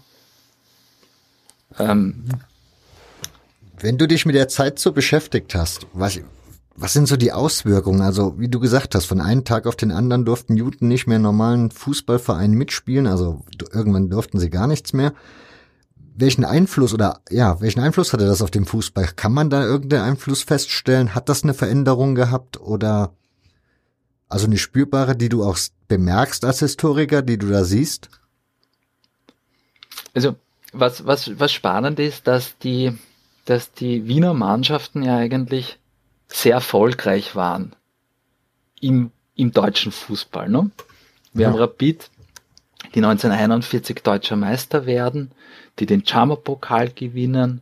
Wir haben die Wiener, die 42 äh, ins, auch ins Meisterschaftsfinale kommt, da aber gegen Schalke verliert und dann 1943 äh, den Chammer-Pokal gewinnen. Also eigentlich sind die Wiener Vereine sehr stark auf Reichsebene, ja.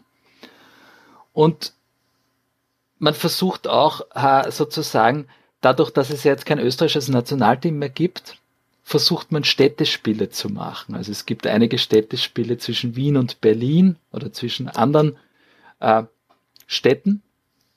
Und ja, natürlich ähm, hat in Anführungszeichen der österreichische Fußball sozusagen bis zum gewissen Grad darunter gelitten, dass er an Deutschland angeschlossen war. Ja.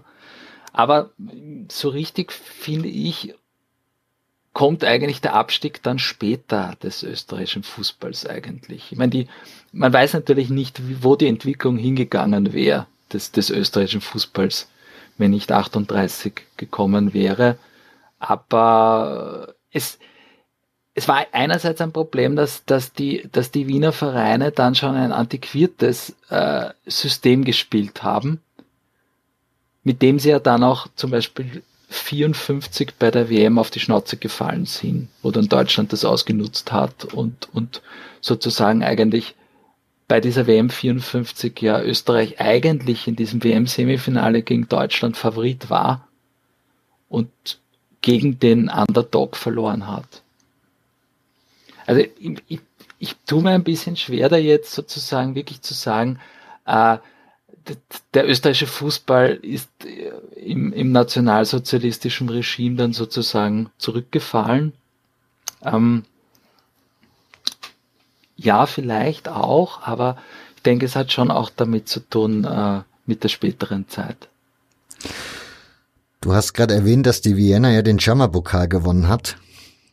War also Du hattest vor uns, glaube ich, schon mal so anklingen lassen, dass die Vienna durchaus eine gute Zeit in der NS-Zeit hatte, wenn man in Anführungsstrichen gute Zeit. Woran hat's gelegen? Also wurde der Verein irgendwie sonderlich von den Nazis gefördert oder was sind die Ursachen? Prinzipiell ist es auch wieder so ähnlich wie bei einigen anderen äh, äh, deutschen Vereinen. Ähm, wirklich eine ganz klare äh, Bevorzugung eines Vereins durch, durch eine große politische Größe, ja, kann man eigentlich nicht feststellen. Ja, und ein, ein weiterer Grund war, dass, dass anscheinend die Wiener die Möglichkeit hatte, ihre Spieler länger in Wien zu halten. Es gab damals bei der Wiener einen Funktionär, der in der Sanitätsabteilung gearbeitet hat äh, im Militär und der anscheinend die Möglichkeit hatte, Wiener Spieler äh, sozusagen länger von der Front wegzuhalten, in der Sanitätsabteilung unterzubringen, teilweise auch Urlaubsscheine zu schreiben äh, für Wiener Spieler. Das hatte er aber auch für andere Wiener Fußballer gemacht. Und das ist eigentlich eine recht spannende Geschichte und die ist aber auch noch nicht restlos sozusagen aufgeklärt worden, welche Möglichkeiten er da hatte. Und vor allem für wie viele Spiele er das auch machen konnte. Es ist aber jedenfalls so, die Wiener kann recht gut äh, sozusagen die Lücken schließen. Es gibt auch einen ganz interessanten Briefverkehr zwischen dem damaligen Wiener Trainer Fritz Gschweidel und einem deutschen Gastspieler, der dann wieder von der Vienna weggeht. Und da beschreibt der Trainer eben, ja, dass, dass es Schwierigkeiten gibt und dass ihm vor allem diese Städtespiele sehr unangenehm sind, weil jetzt ist die Wiener Auswahl wieder nach Berlin gefahren und da hat man in Berlin gesehen, dass noch sechs Wiener Spieler in dieser Wiener Auswahl spielen und dann haben sie am nächsten Tag sofort zwei Einberufungen bekommen. Also es war, man hat da versucht, möglichst äh, das System irgendwie zu betrügen. Und interessanterweise haben dann auch viele Leute das nach 45 so dargestellt, als wären das so Aktionen gegen äh, die Nationalsozialisten gewesen, was sie aber eigentlich nicht waren, weil diese Dinge nicht politisch motiviert waren. Okay. Etwas, was du mir erzählt hast, was auch sehr, sehr eigenartig ist, ist, dass diese Pokale, die ihr da gewonnen habt, also die Vienna den Pokal, dass das jetzt sozusagen als ÖFB-Titel geführt wird. Ja, also bezieht sich jetzt eben auf die Meisterschaften. Genau, es ist, es ist so, dass diese, im deutschen System gab es ja diese, dieses Gauligensystem, also die, die, die Gau, äh, Gauliga-Meister haben dann die deutsche Meisterschaft ausgespielt. Also es gab keine, keine Liga im ganzen Land, sondern es ist regional zuerst einmal gespielt worden. Und in Österreich ist das Spezifikum, dass diese fünf Titel, diese fünf Gauliga-Titel, einen hat Mire gewonnen, einen hat Rapid gewonnen und drei hat die Wiener gewonnen von 1942, 43 und 44. Die werden als österreichische Meistertitel anerkannt und hier fehlt mir ein bisschen das Verständnis äh, sozusagen von einem österreichischen Meistertitel 1942 zu sprechen, wenn es das Land selbst zu dem damaligen Zeitpunkt gar nicht gibt. Gibt es da vom ÖFB irgendeine Stellungnahme, also irgendwas, was Sie dazu sagen? Also mir wäre jetzt eigentlich nichts bekannt. Es wird, es wird sozusagen so gezählt als österreichische Meistertitel und das betrifft eben die drei Vereine, die die äh, Meistertitel sozusagen, in, also die die Gauliga in dieser Zeit gewonnen haben. Und persönlich äh, würde ich denken, dass man äh, diese Titel nicht führen sollte. Ich meine, es wäre natürlich ein bisschen tragisch für die Wiener, weil man dann die Hälfte der Meistertitel verlieren würde. Von, von sechs Meistertiteln wären dann drei weg, aber ich denke, es, es wäre, also ich, ich verstehe es nicht, äh, warum das so ist. Okay. Die Geschichte bei der Vienna arbeitest du auf, bei Rapid ist sie auch aufgearbeitet. Wie ist das so insgesamt im österreichischen Fußball? Also ist das bei anderen Vereinen jetzt auch so der Stand der Dinge, dass das, dass man sich da an die Vergangenheitsbewältigung macht? Also wir sind natürlich in vielen Dingen immer beeinflusst von Deutschland. Und da waren natürlich die, die deutschen Vereine sehr vorbildhaft oder die schon vielen Publikationen, die entstanden sind. 2011 äh, war Rapid der erste Verein, der seine äh, Vergangenheit im Nationalsozialismus aufarbeiten hat lassen durch äh, zwei Palästerer Redakteure, Jakob Rosenberg und Georg Spitaler. Jakob Rosenberg ist auch der Chefredakteur von Palästerer. Und da, die, die Genese des Buchs war sehr spannend, weil damals Rapid äh, sozusagen den deutschen Meistertitel, also ein Jubiläumsspiel gemacht hat gegen Schalke 04 und aber sozusagen äh, den Meistertitel eigentlich nicht in einen größeren in politischen Kontext gestellt hat. Und, und Rosenberg und Spitaler haben dann dem Verein einen Brief geschrieben und haben ihm gesagt, wie das sein kann, dass man sozusagen das nicht in ein größeres Umfeld stellt und aus dieser Kontaktaufnahme und dieser Kritik vor allem ist dann daraus entstanden, dass der Verein sozusagen seine Geschichte eben durch die Beine aufarbeiten hat lassen. Also hier wieder ganz wichtig ist der Impuls von außen, ne? dass man sozusagen äh, die Vereine auch ein bisschen anstoßen muss. Austria Wien hat heuer seine, seine Geschichte in der NS-Zeit aufarbeiten lassen. Das Buch ist gerade rausgekommen. Äh, es gibt auch noch ein Buch zur, äh, zur NS-Geschichte von Sturm Graz. Und sonst gibt's noch äh, ein, zwei Sammelbände, wo es Artikel zu einigen Vereinen gibt, aber sonst wäre mir nicht bekannt, dass andere Vereine das in, in Buchform aufgearbeitet hätten. Also es sind sicher, Rapid war der Vorreiter in Österreich, die Austria ist jetzt endlich nachgezogen und es gibt eben von Sturm Graz auch eine Publikation. Du hast ja, wie gesagt, die von der Vienna aufgearbeitet. Wie war das Feedback des Vereins selbst? Also ich stelle mir gerade so bei den älteren, von den älteren Menschen so, gab es da Feedback auf diese, auf deine Arbeiten, die du da vorgelegt hast? Also es ist so, äh, in der Form, wie es Rapid und Austria gemacht haben, so aufgearbeitet habe ich es noch nicht. Ich habe es eben es gibt zwei Kapitel in, in, in meinem Buch Blau-Gelb ist mein Herz, wo es um die gesamte Vereinshistorie geht. Und dann habe ich ein, einige Zeitschriftenartikel geschrieben, aber sozusagen ein ganzes Buch zu dem Thema alleine habe ich noch nicht gemacht. Es ist so, dass es da eigentlich von Vereinsseite, muss ich sagen, relativ wenig Interesse gibt. Generell haben äh, die Vereine da, mir kommt vor, oder die Wiener jetzt als Beispiel, wenig Interesse an der Vergangenheit. Also die Vereine leben hoffentlich in der Jetztzeit und schauen hoffentlich auch ein bisschen in die Zukunft. Aber für die Vereinsgeschichte an sich, äh, glaube ich, das, die ist nur interessant, weil man sozusagen sie vielleicht für Jubiläen ausschlachten kann, aber mit negativen Dingen will man sich nicht beschäftigen. Also, und ich denke mir auch, äh, es ist auch jetzt für mich, es wäre natürlich einfacher, wenn so wie bei Rapid und Austria vielleicht der Verein das auch finanzieren würde, dass man dazu forschen kann. Weil so ist es schwer, das auf die Beine zu stellen. Das ist bei der Vienna nicht gegeben.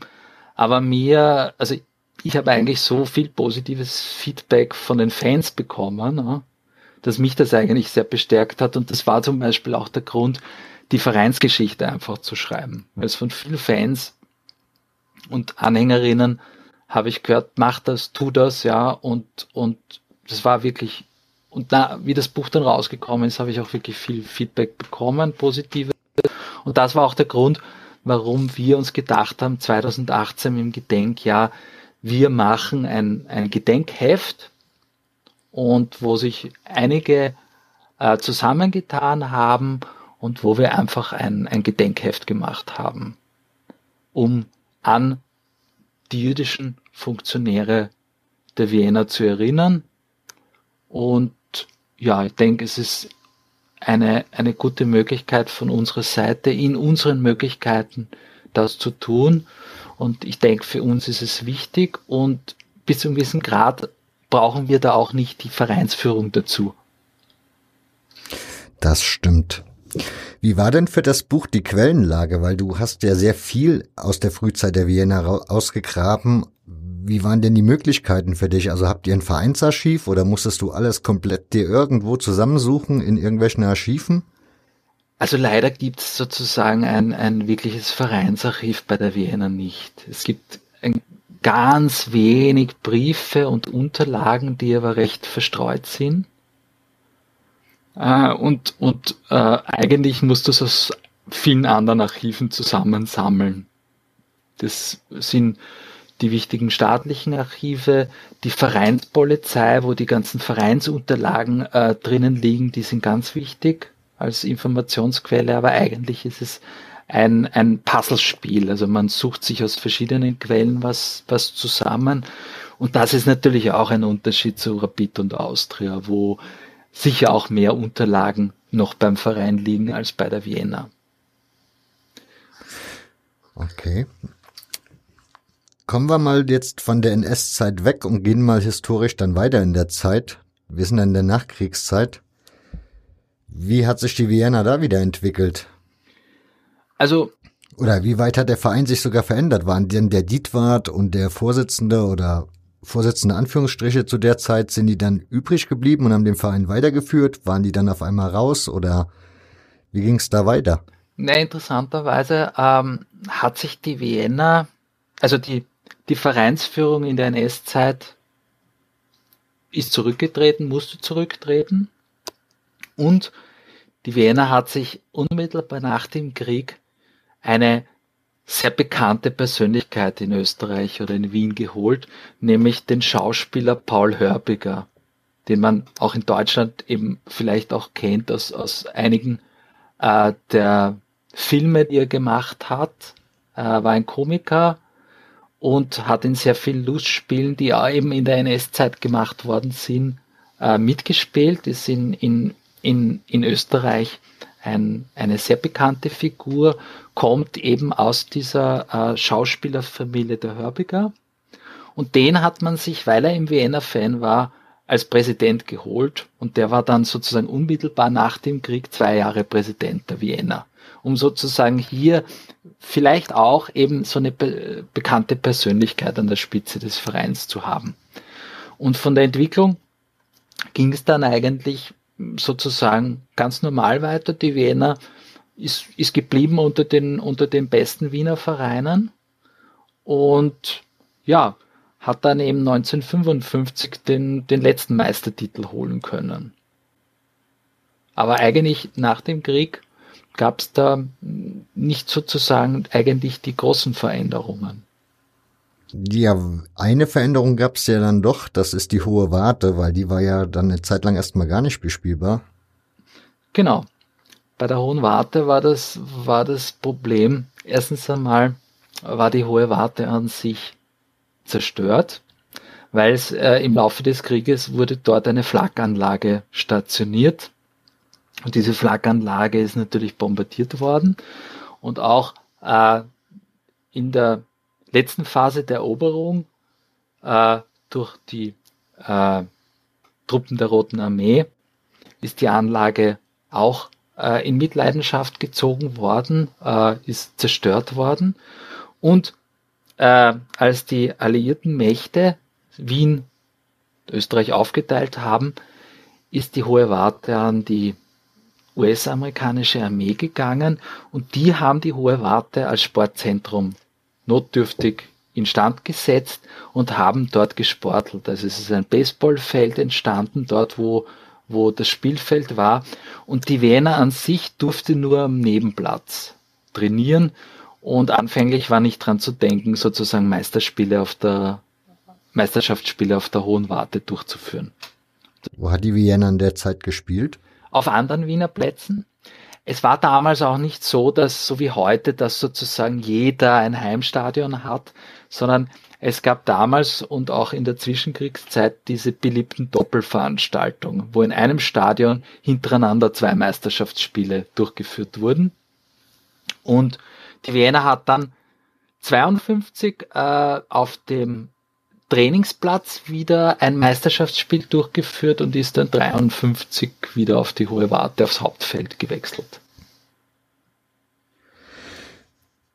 Ja, dann ging es mit der Vienna ja so langsam. Genau. Nennen wir es bergab. Ja, also 1961 hat man dann noch einmal, äh, ist man dann noch einmal Zweiter geworden in der Meisterschaft und auch ins Cupfinale gekommen, wo man aber verloren hat. Und sukzessive, ähm, ja, rutscht man dann aber immer mehr ab. Die Mannschaften aus den österreichischen Bundesländern äh, drängen dann nach, sagen auch, wie kann das sein, dass immer sozusagen die Wiener in der obersten Spielklasse spielen. Dem kommt man dann endlich auch nach. Und für viele der Wiener Vereine bedeutet das, dass sie sozusagen verdrängt werden.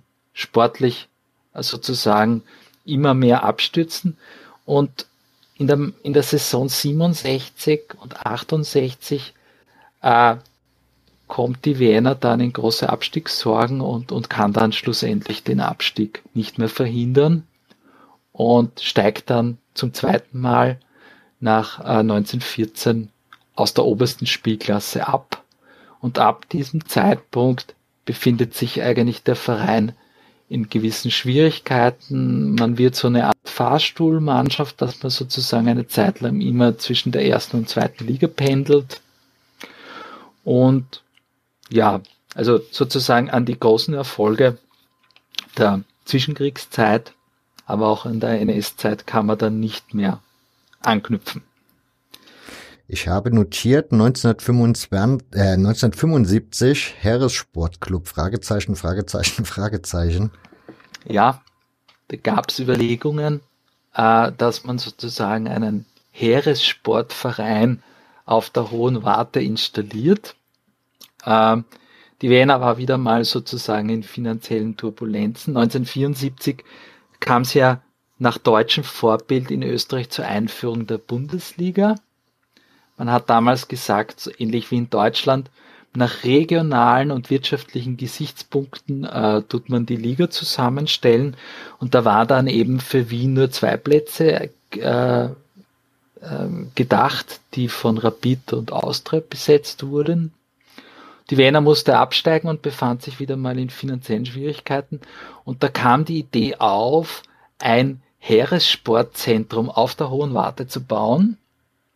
Und man hat eben geglaubt, ja, man kann hier eine Kooperation mit dem österreichischen Bundesheer auf die Beine stellen. Das Bundesheer finanziert den Verein und die Wiener kann dann noch dazu vielleicht auch auf Soldaten zurückgreifen, also Fußballer, die einberufen werden, weil sie ihren Milizdienst äh, versehen müssen, also im Präsenzdienst. Und das war natürlich eine, eine, eine Idee, die sich nicht durchgesetzt hat. Und wahrscheinlich auch Gott sei Dank, weil sonst würde es die Wiener in dieser Art und Weise nicht geben. Gibt es eigentlich Punkte, an denen man das festmachen kann, warum man nie geschafft hat, an Rapid oder Austria irgendwie nochmal ranzukommen? Ja, es, sind, es ist, es ist, glaube ich, man kann es nicht monokausal erklären.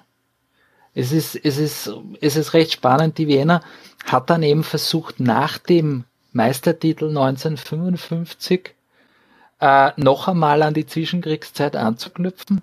Man hat damals die erste Nachtspielanlage in Wien gebaut und man hat sozusagen 1956 geglaubt, man kann noch einmal an die Zwischenkriegszeit anknüpfen. Wenn wir diese Flutlichtanlage bauen, dann werden die ganzen großen Spiele wieder auf der Hohen Warte stattfinden. Und man hat sich damals finanziell übernommen mit der Voraussicht darauf, ah, naja, das Geld kommt schon wieder rein, weil die anderen Mannschaften werden die hohe Warte mieten. Das Nationalteam kommt vielleicht auch wieder zurück. Und da hat man sich total verspekuliert. Weil äh, das Praterstadion, das ja seit 1931 äh, besteht und das schon in der Zwischenkriegszeit eigentlich die hohe Warte abgelöst hat als das Wiener und österreichische Stadion, an dem kann man nicht vorbei. Man hat damals eben die Nachtspielanlage auch gebaut, weil man gesagt hat, es beginnt damit der Europacup ab 1955 und dann wären doch die Mannschaften, die sich für den Europacup qualifizierten, wenn wir es nicht ziehen, doch auf der hohen Warte spielen und uns, und uns sozusagen Miete zahlen. Aber das Praterstadion ist nachgezogen, hat auch eine Flutlichtanlage installiert und dann sind die ganzen Mannschaften dorthin gegangen. Also es war einerseits waren es eigene Verfehlungen, eine, äh, einige Fehlkalkulationen. Äh, andererseits waren es sportlich schlechte Entscheidungen, die die Wiener getroffen hat. Und man muss eben auch sagen, die kleineren Wiener Vereine sind eben von diesen, von den äh, Mannschaften aus den Bundesländern verdrängt worden, die auch eine stärkere Unterstützung von ihren Kommunen hatten. In Wien kann man sagen, dass sich es eigentlich speziell nach 55 hat sich das Interesse sehr fokussiert auf, auf Rapid und Austria und von staatlicher Seite sind diese Mannschaften auch stärker unterstützt worden als die kleinen. Und die ganze Fußballgeschichte danach sieht man einfach, wie die ganzen Wiener Mannschaften bis auf Rapid und Austria immer weiter zurückfallen und die Wiener und der Sportclub sind dann sozusagen die letzten, die dann abrutschen. Von den ehemals vielen großen Wiener Mannschaften, abgesehen natürlich von Rapid und Austria. Und ja. Und es ist eben ein Strauß an, an, an Dingen, die da reinspielen. Aber natürlich muss man sich selbst auch an der Nase nehmen, weil einige Entscheidungen, die bei der Vienna passiert sind, waren falsch einfach. Die Vienna hatte noch mal eine kurze Hochphase unter dem Namen Dokopil, also den Trainer, ne? Genau. Also ähm, Ende der 80er Jahre äh, kam der Ernst Dokopil auf die Hohe Warte als Trainer, ein, ein relativ junger Trainer, damals 40 Jahre alt, der davor äh, Simmering in die erste Liga geführt hatte und der so äh, ein Trainer war, der sehr gut mit jungen Spielern umgehen konnte. Und der hat sich viele junge Spieler auf die hohe Warte geholt, die sei es im Nachwuchs bei anderen Mannschaften nicht drangekommen sind oder die bei kleineren Mannschaften gespielt haben. Die beiden bekanntesten waren der Andreas Herzog, der spätere Werder Bremen Star, und der Peter Stöger, der bis vor kurzem Borussia Dortmund Trainer war. Und der Dokopil hat diesen jungen Spielern sehr viel Vertrauen geschenkt und die jungen Spieler und drei, vier äh, Legionäre haben die Wiener noch einmal zu äh, neuen Höhen geführt und da konnte man sich dann zweimal für den UEFA Cup qualifizieren. Und das waren auch die ersten äh, internationalen Spiele im Europacup auf der Hohen Warte zu diesem Zeitpunkt Ende der 80er Jahre, weil 1955, wie man Meister wurde, war äh, der Europapokal der Landesmeister noch ein Einladungsturnier und statt der Wiener, dem österreichischen Meister, ist Rapid eingeladen worden für diese erste Europacup-Saison. Und der Ernst Dokopil, der dann später Rapid-Trainer war und Rapid äh, mit einem gewissen Carsten Janker ins Europacup-Finale geführt hat, hat eben sehr gut mit den jungen Spielern umgehen können. Der war selber ein, ein, ein Spieler davor, der immer ein bisschen Schwierigkeiten hatte mit den autoritären altmodischen Trainern und er hat sich gesagt, ich mache es einmal anders. Ich nehme die jungen Spieler für voll, gebe ihnen Verantwortung, aber unterstütze sie auch positiv. Und das war das war ein, unter anderem auch ein Schlüssel für diesen Erfolg der Wiener. Er hat damals auch relativ modern spielen lassen, hat pressen lassen. Die Wiener war damals eine absolute Kontermannschaft, die sehr schnell umschalten konnte. Und das hat zu einem kurzweiligen Erfolg bei der Wiener geführt. Er ist dann aber leider daran gescheitert, dass es Funktionäre im Verein gab, die wie soll ich sagen, geglaubt haben, er bekäme zu viel Macht. Und dann hat man ihn sozusagen eigentlich, ja, aus dem, aus dem Verein fast rausgeekelt. Und mit der Konsequenz, dass dann es mit der Wiener relativ schnell bergab gegangen ist und 1991 hat man dann das letzte Mal in der obersten Spielklasse gespielt.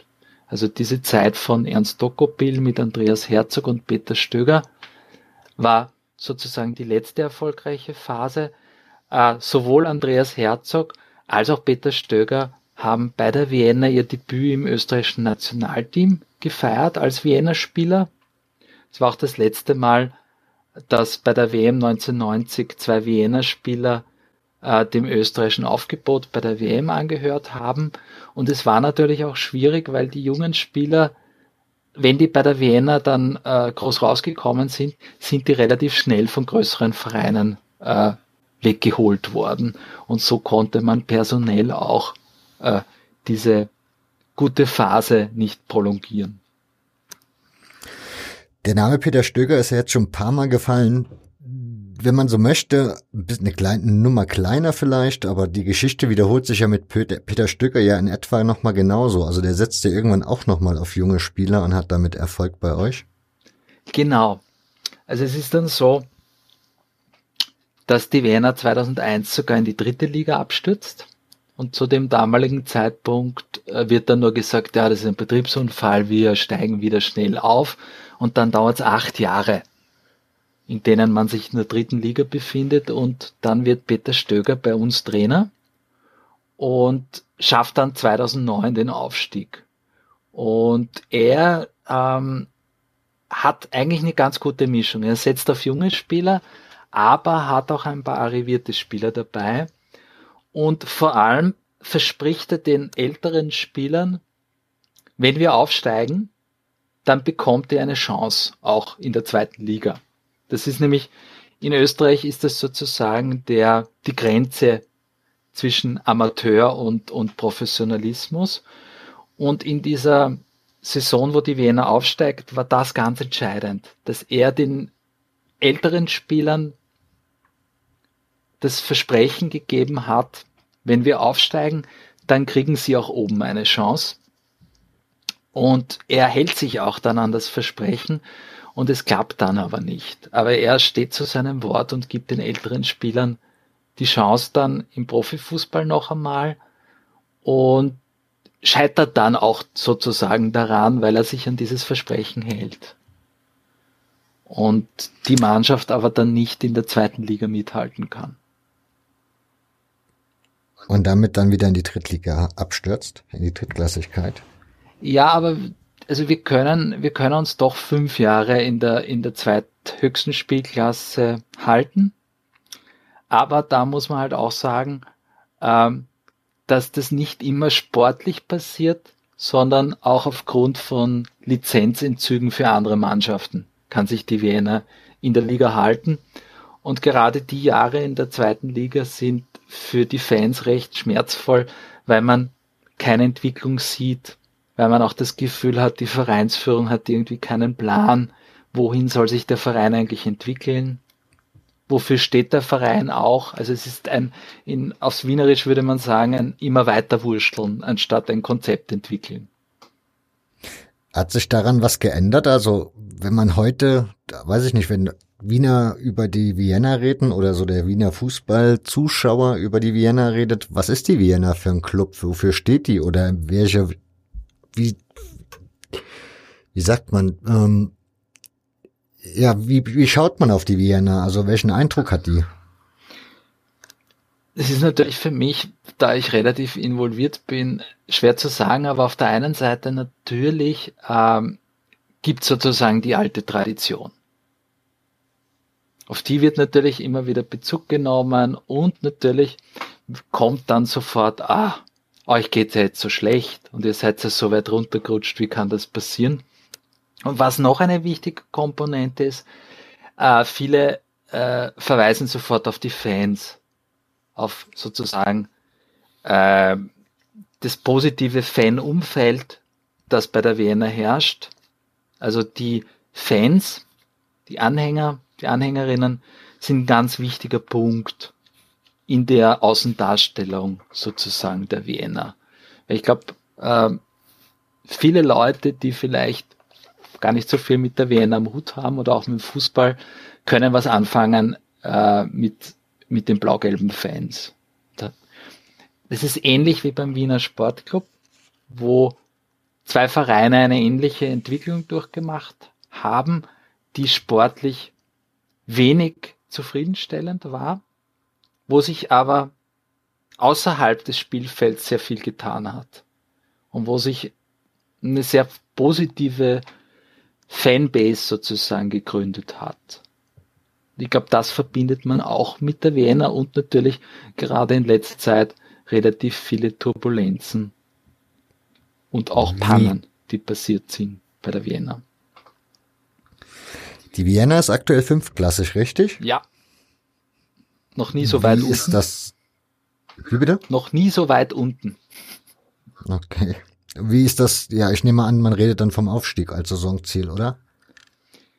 Ja, also ähm, 2014 ähm, mussten wir die zweithöchste Spielklasse verlassen, weil wir keine Lizenz mehr bekommen haben. Und die damalige äh, Vereinsführung hat sich vom Verein zurückgezogen und eigentlich stand der Verein vorm Ende. Und dann ist ein Wiener-Fan eingesprungen, dessen Sohn eine Energiefirma hatte und der hat sozusagen die Wiener am Leben erhalten.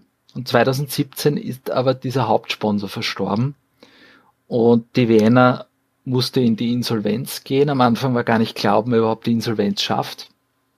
Und es ging sich aber dann aus, auch dank der tatkräftigen Unterstützung der Fans.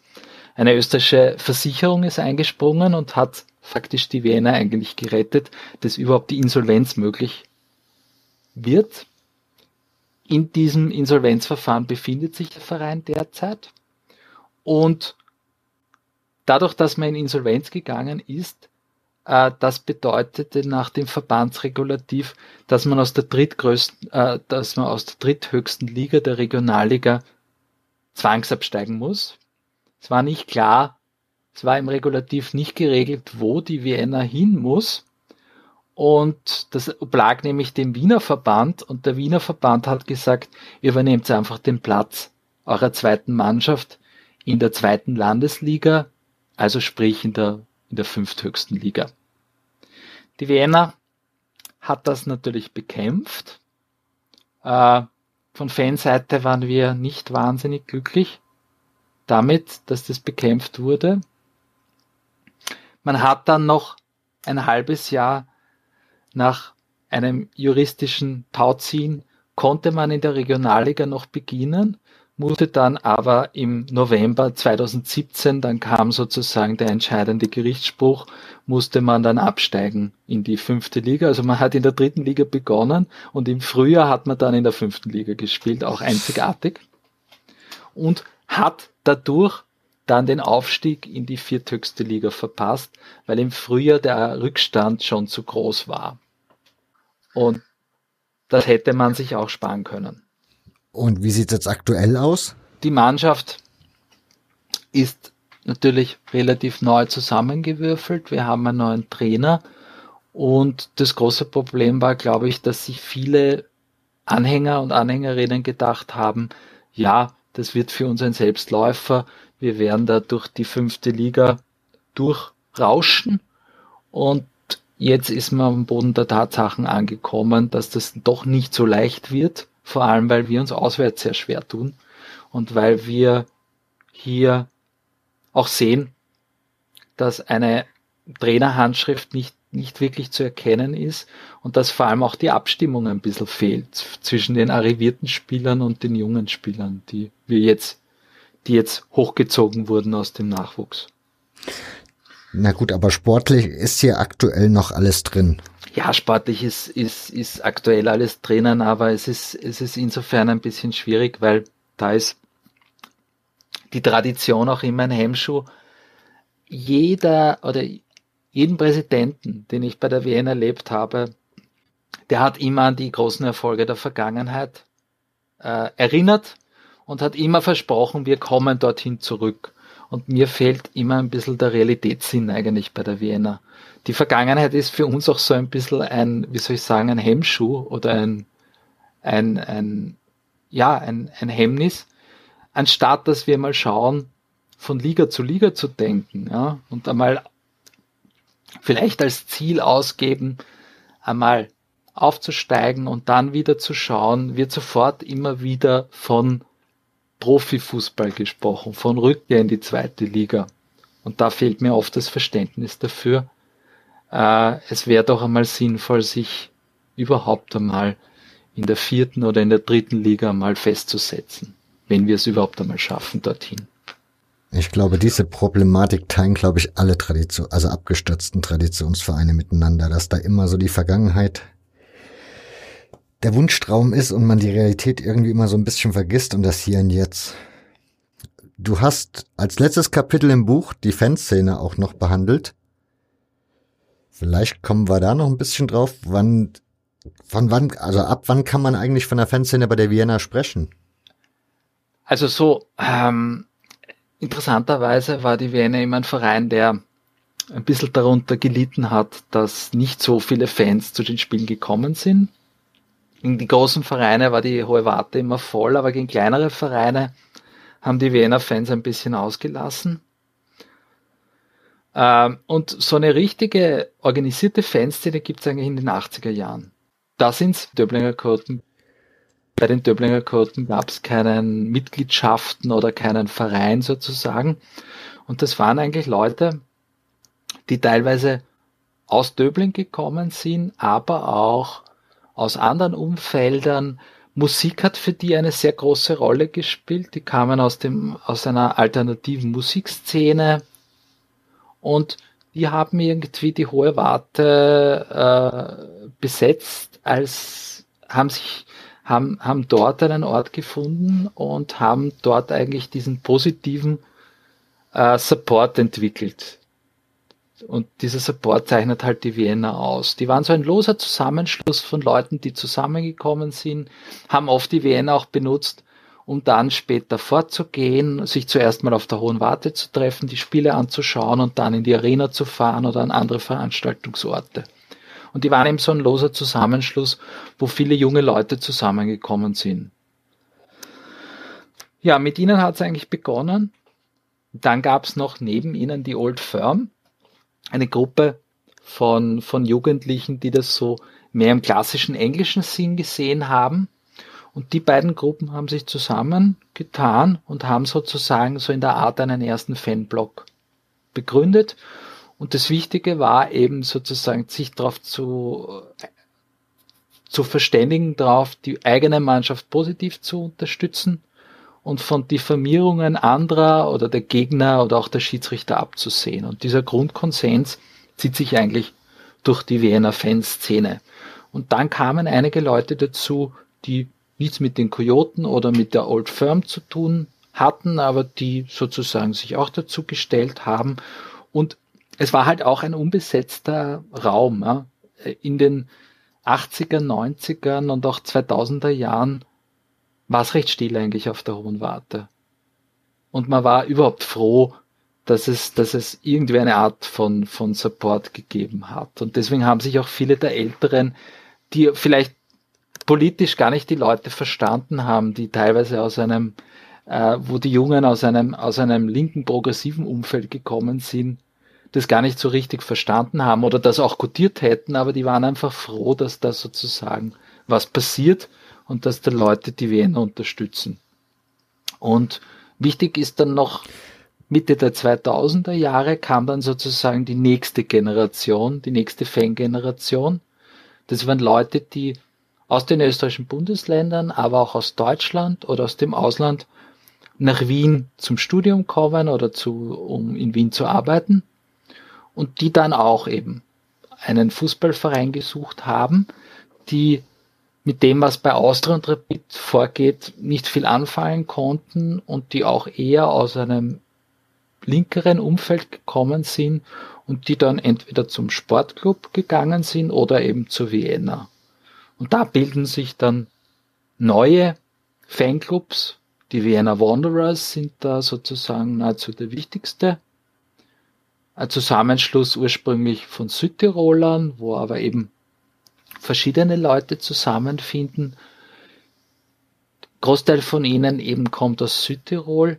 Die sind durch den italienischen Fußball sozialisiert und denen wird auch immer wieder vorgeworfen, dass sie äh, Dinge aus dem Ultra-Bereich auf die hohe Warte verpflanzen wollen, was aber eigentlich meiner Meinung nach ein Unfug ist.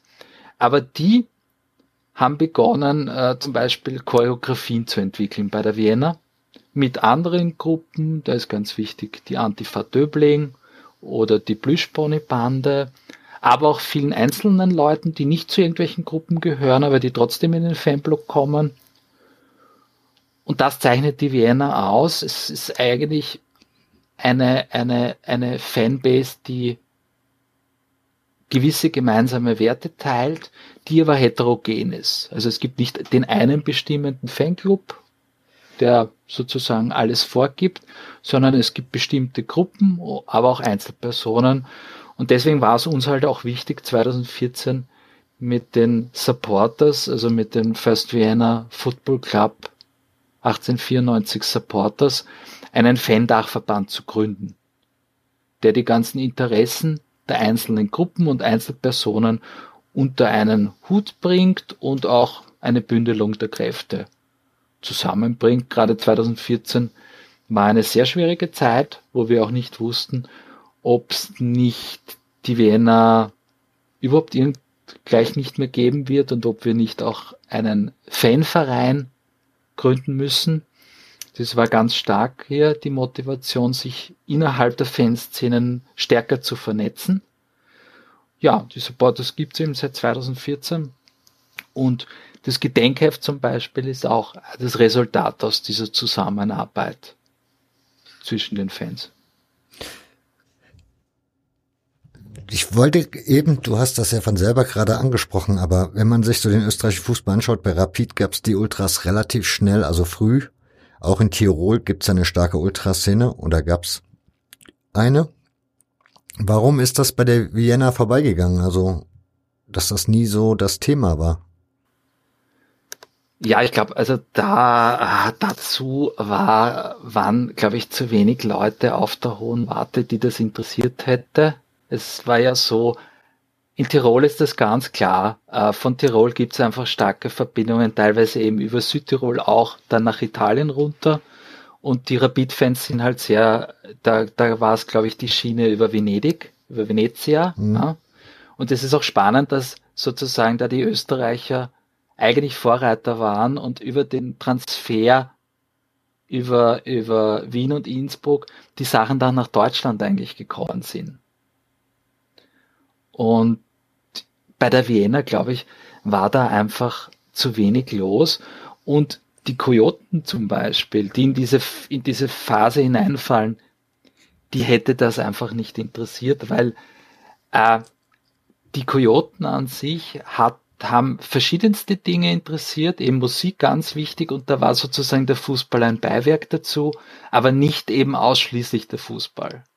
Und die Kojoten sind ja heute auch noch ein Haufen, wo eben dieses Geregelte der Ultras hätte da in das Subversive überhaupt nicht reingepasst, der Kojoten. Diesen, diesen losen Zusammenschluss, ja. Ich glaube, das war eben auch ein Grund, ja. Okay. Zu den Kojoten hätte das überhaupt nicht gepasst. Die waren eher auf, auf einer musikalischen Ebene unterwegs, mit lustigen Chants, mit, mit sich selber auch nicht ernst nehmen. Ja, also das, das ist auch eine ganz wichtige Komponente bei den Wiener Fans, dass sozusagen die Kojoten zum ersten Mal aufgebracht haben und was auch von den Jungen jetzt übernommen wird, sich selber verarschen. Und das hätte zu diesen Ultrasachen überhaupt nicht gepasst. Dann müssen wir, dieser Fanverband, von dem du eben gesprochen hast, der ist ja im Verein eine Abteilung, wenn ich das richtig verstanden habe. Nein, der ist keine Abteilung im Verein.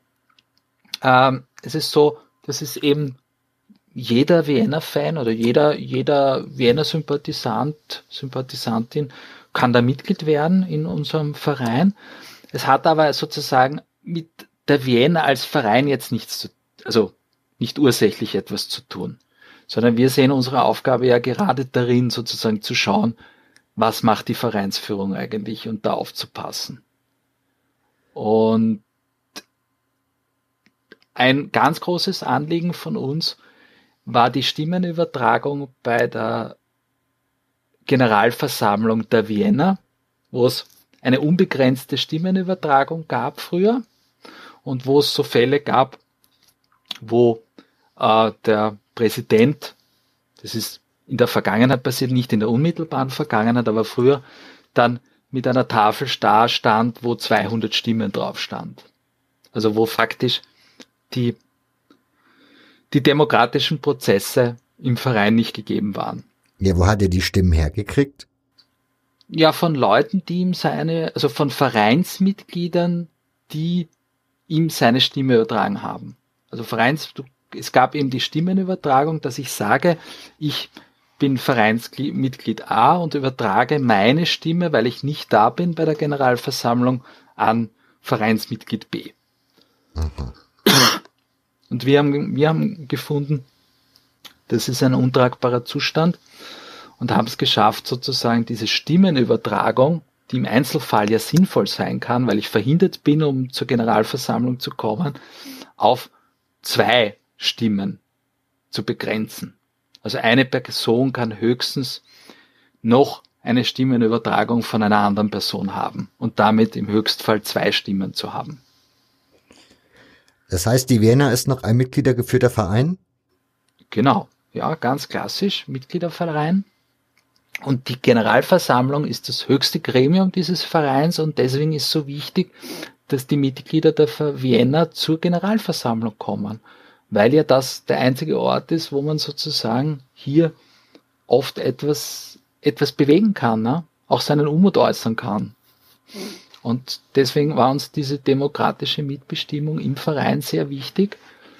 Und das hat auch mit den Supporters zu tun, dass wir das geschafft haben, dass das endlich mit dieser unsäglichen Tradition der Stimmenübertragung endlich gebrochen wurde. Wie sind da jetzt die Mehrheitsverhältnisse auf diesen Mitgliederversammlungen? Also hat die Fanszene da einen relativen Einfluss mittlerweile, dass sie da ein bisschen was bestimmen kann, mitbestimmen oder Themen vorgeben kann? Oder ist dann doch eher noch, keine Ahnung, die 60-Plus-Fraktion so die Mehrheit? Also es ist eine, eine, ich finde, eine ganz gute Mischung, weil es genau, du sprichst es an, es, wir haben, wir haben ältere Leute, wir haben Fans, aber es ist nicht so, dass wir dort jetzt als Supporters als geschlossener Block auftreten, weil wir sozusagen dann auch die demokratischen Verhältnisse ausnutzen würden. Es ist auch so, dass einige Mitglieder, die bei den Supporters Mitglied sind, gar nicht Mitglied bei der Vienna sind, weil einige Leute sagen, ich möchte mich eigentlich nur um die Fanbelange kümmern Einige sind auch verdrossen, die sagen, na, ich, mit der Vereinsführung möchte ich eigentlich nichts zu tun haben. Ich mache mein Fan-Ding. Und deswegen sind wir jetzt sozusagen nicht so ein geschlossener Block bei den Generalversammlungen. Ne? Wir diskutieren natürlich, wir haben unsere Themen, aber wir, wir fordern sozusagen eigentlich nicht auf, dass alle sich hinter uns scharen müssen, sondern wir versuchen eigentlich argumentativ die Leute zu überzeugen. Und bei der Stimmenübertragung war das so ein Punkt, wo wir zum Beispiel auch viele aus der Tennissektion überzeugen konnten, ja, von unseren Argumenten, mit denen wir sonst eigentlich nicht äh, thematisch so übereinstimmen. Und was uns halt auch wichtig war, ist, es gibt das Gremium eines Fanbeirats, wo sich Leute aus der Fanszene mit der Vereinsführung an einen Tisch setzen und Themen besprechen. Und der Fanbeirat ist auch installiert worden. Und dort ist die Schnittstelle zwischen den Fans und der Vereinsführung. Und da gibt's jetzt auch eine Zusammenarbeit, die natürlich auch immer wieder verbesserungswürdig ist. Aber immerhin setzt man sich an einen Tisch und, und diskutiert und, und kann vielleicht auch gemeinsame Dinge entwickeln. In Deutschland ist ja so dieses 50 plus 1 das große Thema Ausgliederung etc. pp. Wie ist das bei der Vienna? Also ist man da eher so, dass man sagt, nee, wir möchten gerne im Verein bleiben in dem Sinne oder gibt's da auch so Gedanken, dass man sich mal irgendwie ausgliedert? Also sicher gibt's die Gedanken und wir haben ja, wie gerade in Österreich, haben wir ein gutes Beispiel mit einem, einem äh, gewissen Konzern, der ja auch in Leipzig äh, fußballerisch sehr stark unterwegs ist. Und ich denke, das ist ja auch so ein Grundproblem in vielen Dingen des österreichischen Fußballs, dass ja gerade viele Vereine, jetzt vielleicht nicht die Spitzenvereine, aber gerade viele Vereine in der zweiten, dritten oder vierten Liga genau ja oft von einem Geldgeber, von einem Mäzen abhängig sind, der da das Geld reinbuttert. Und wenn der A kein Geld mehr hat oder B die Lust verliert, dann geht's mit diesen Vereinen relativ bergab. Und wir hatten ja das bei der Vienna auch schon, solche Beispiele. Und da sind wir halt als Fans auch gefordert, äh, die Dinge immer wieder zu hinterfragen, weil ich oft auch das Gefühl habe, dass viele der Fans ja genau das wollen. Die wollen eigentlich einen, der das Geld reinschmeißt und der die Entscheidungen trifft. Und dann brauche ich mich nicht drum kümmern. Ne? Aber das führt eben gerade zu in schwierige Situationen. Und gerade bei der Vienna haben wir das erlebt, sehr zeitnah. Ne? Dass, dass äh, wenn es an einzelnen Personen hängt, kann es schwierig sein. Und das wird jetzt eben auch die Aufgabe der neuen Vereinsführung sein, hier uns auf, auf mehr Füße zu stellen als bisher. Gibt es da Bestrebungen? Naja, wir sind jetzt äh, durch eine, eine Versicherung eigentlich am Leben erhalten worden, durch die Unica-Versicherung, die, das muss man sagen, den Verein gerettet haben, weil sonst gäbe es die Vienna in der Form nicht. Und es ist halt zu hoffen, dass die Vereinsführung daran arbeitet, äh, die Vienna auf gesündere Beine zu stellen als bisher. Als letzten Punkt vielleicht noch das Derby of Love, weil das ist echt schon ein bisschen schräg. Also ich finde sowieso erstmal, wie gesagt, du hast ja vorhin schon erzählt, dass die Vienna-Fanszene schon sehr eigen ist, was Diskriminierung etc. pp angeht. Also Gepöbel gegenüber anderen Fangruppen gibt's da scheinbar nicht wirklich. Irgendwie so eine bösartige Rivalität auch nicht. Und das Derby mit dem Wiener Sportclub ist ja da das beste Beispiel für. Kannst du da noch ein bisschen was drüber erzählen, wie es dazu kam? Also in vielen Dingen hat, hat der Sportclub das, was wir jetzt erleben, Jahre zuvor schon erlebt. Ja, und dort hat eigentlich, muss man sagen, die Fanszene, die organisierte Fanszene, den Verein gerettet. Also den Verein in der jetzigen Form gäbe es nicht ohne die Fanszene. Die Sportclub-Fanszene, also die Freundinnen der Friedhofstribüne, äh, gibt es etwas länger als, als die Döblinger Kojoten. Die beiden Gruppen kommen aber aus einem ähnlichen Umfeld und, und haben sich auch, also und kennen sich natürlich auch. Ja, sind teilweise sogar eben miteinander aufgewachsen. Es gibt ja auch eine gewisse Nähe zwischen dem 17. und dem 19. Bezirk. Man kennt sich, man ist in ähnliche Schulen gegangen. Ja? Und äh, so entstand eben, so entstanden zwei, zwei Fangruppen, die sich ähneln, die aber unterschiedlich sind. Bei der, beim Sportclub ist es vielleicht ein bisschen homogener, ohne die Gruppe jetzt so im Detail so tief zu kennen. Ja. Bei uns ist es heterogener und vielleicht ein bisschen jünger und vom Support auch irgendwie interessanter. Das of Love hat sich, ist so ein Selbstläufer eigentlich geworden. Es gab eben, wie ich es auch in meinem Buch schreibe, 2007 ein gemeinsames Fanzine der beiden Gruppen, Kojoten und, und Friedhofstribüne wo dieser Begriff zum ersten Mal aufgetaucht ist. Und ich in meiner Zeit in den 80er Jahren, da war der Sportclub der Rivale, der sportliche Rivale, an dem man sich gemessen hat. Ja. Und da waren teilweise die Spiele noch recht derb und auf der Tribüne ist es auch noch relativ derb zugegangen. Und für mich ist der Sportclub ein Rivale. Und ja, und ich verstehe natürlich auch, dass dass das Derby of Love aber zu einer Trade-Marke geworden ist. Eine der wenigen positiven Dinge, ja, die man mit den beiden Vereinen verbindet, ist die Fanszene, ist das Zusammenwirken der beiden Fanszenen und beide äh, Vereine haben das auch irgendwie als Marketing-Gag benutzt und uns Fans kommt es eigentlich schon zum Halse raus, dann war es so, dass sich auch noch der ORF, also der österreichische Rundfunk, draufgesetzt hat und die Spiele live übertragen hat, was zum ersten Mal meines Wissens passiert ist mit Drittligaspielen. Und in den TV-Übertragungen ist es dann auch so rübergekommen, als wären diese Spiele der einzige Ort, wo man hingehen kann, ohne dass man abgestochen wird oder, oder gewalttätig attackiert wird. Also auch eine totale Verzerrung der sonstigen Realität in, in Wien auf den Sportplätzen oder in Österreich. Und es ist halt so zum Selbstläufer einfach geworden. Und wir haben faktisch so einen, Derby-Tourismus, wo du dann im Block stehst, auswärts im, im, im, am Sportclubplatz und du siehst plötzlich viele Leute, die du noch nie äh, auf der Hohen Warte gesehen hast oder so. Also, und ja, also ich, ich denke, die Spiele, jetzt haben wir sie ja nicht, weil wir in der fünften Liga sind und der Sportclub in der dritten Liga. Die, die Spiele sind sehr wichtig, einerseits äh, aus finanzieller Hinsicht für die Vereine und ich denke, dass eine, eine gewisse Form der Rivalität schon zu einem Derby gehört, aber auf der anderen Seite bin ich auch froh, dass, dass die Atmosphäre äh, so, so nett und freundlich ist. Es ist halt bis zu einem gewissen Grad auch schon ein bisschen übertrieben und, und ja, ist vielleicht ein bisschen too much das Ganze.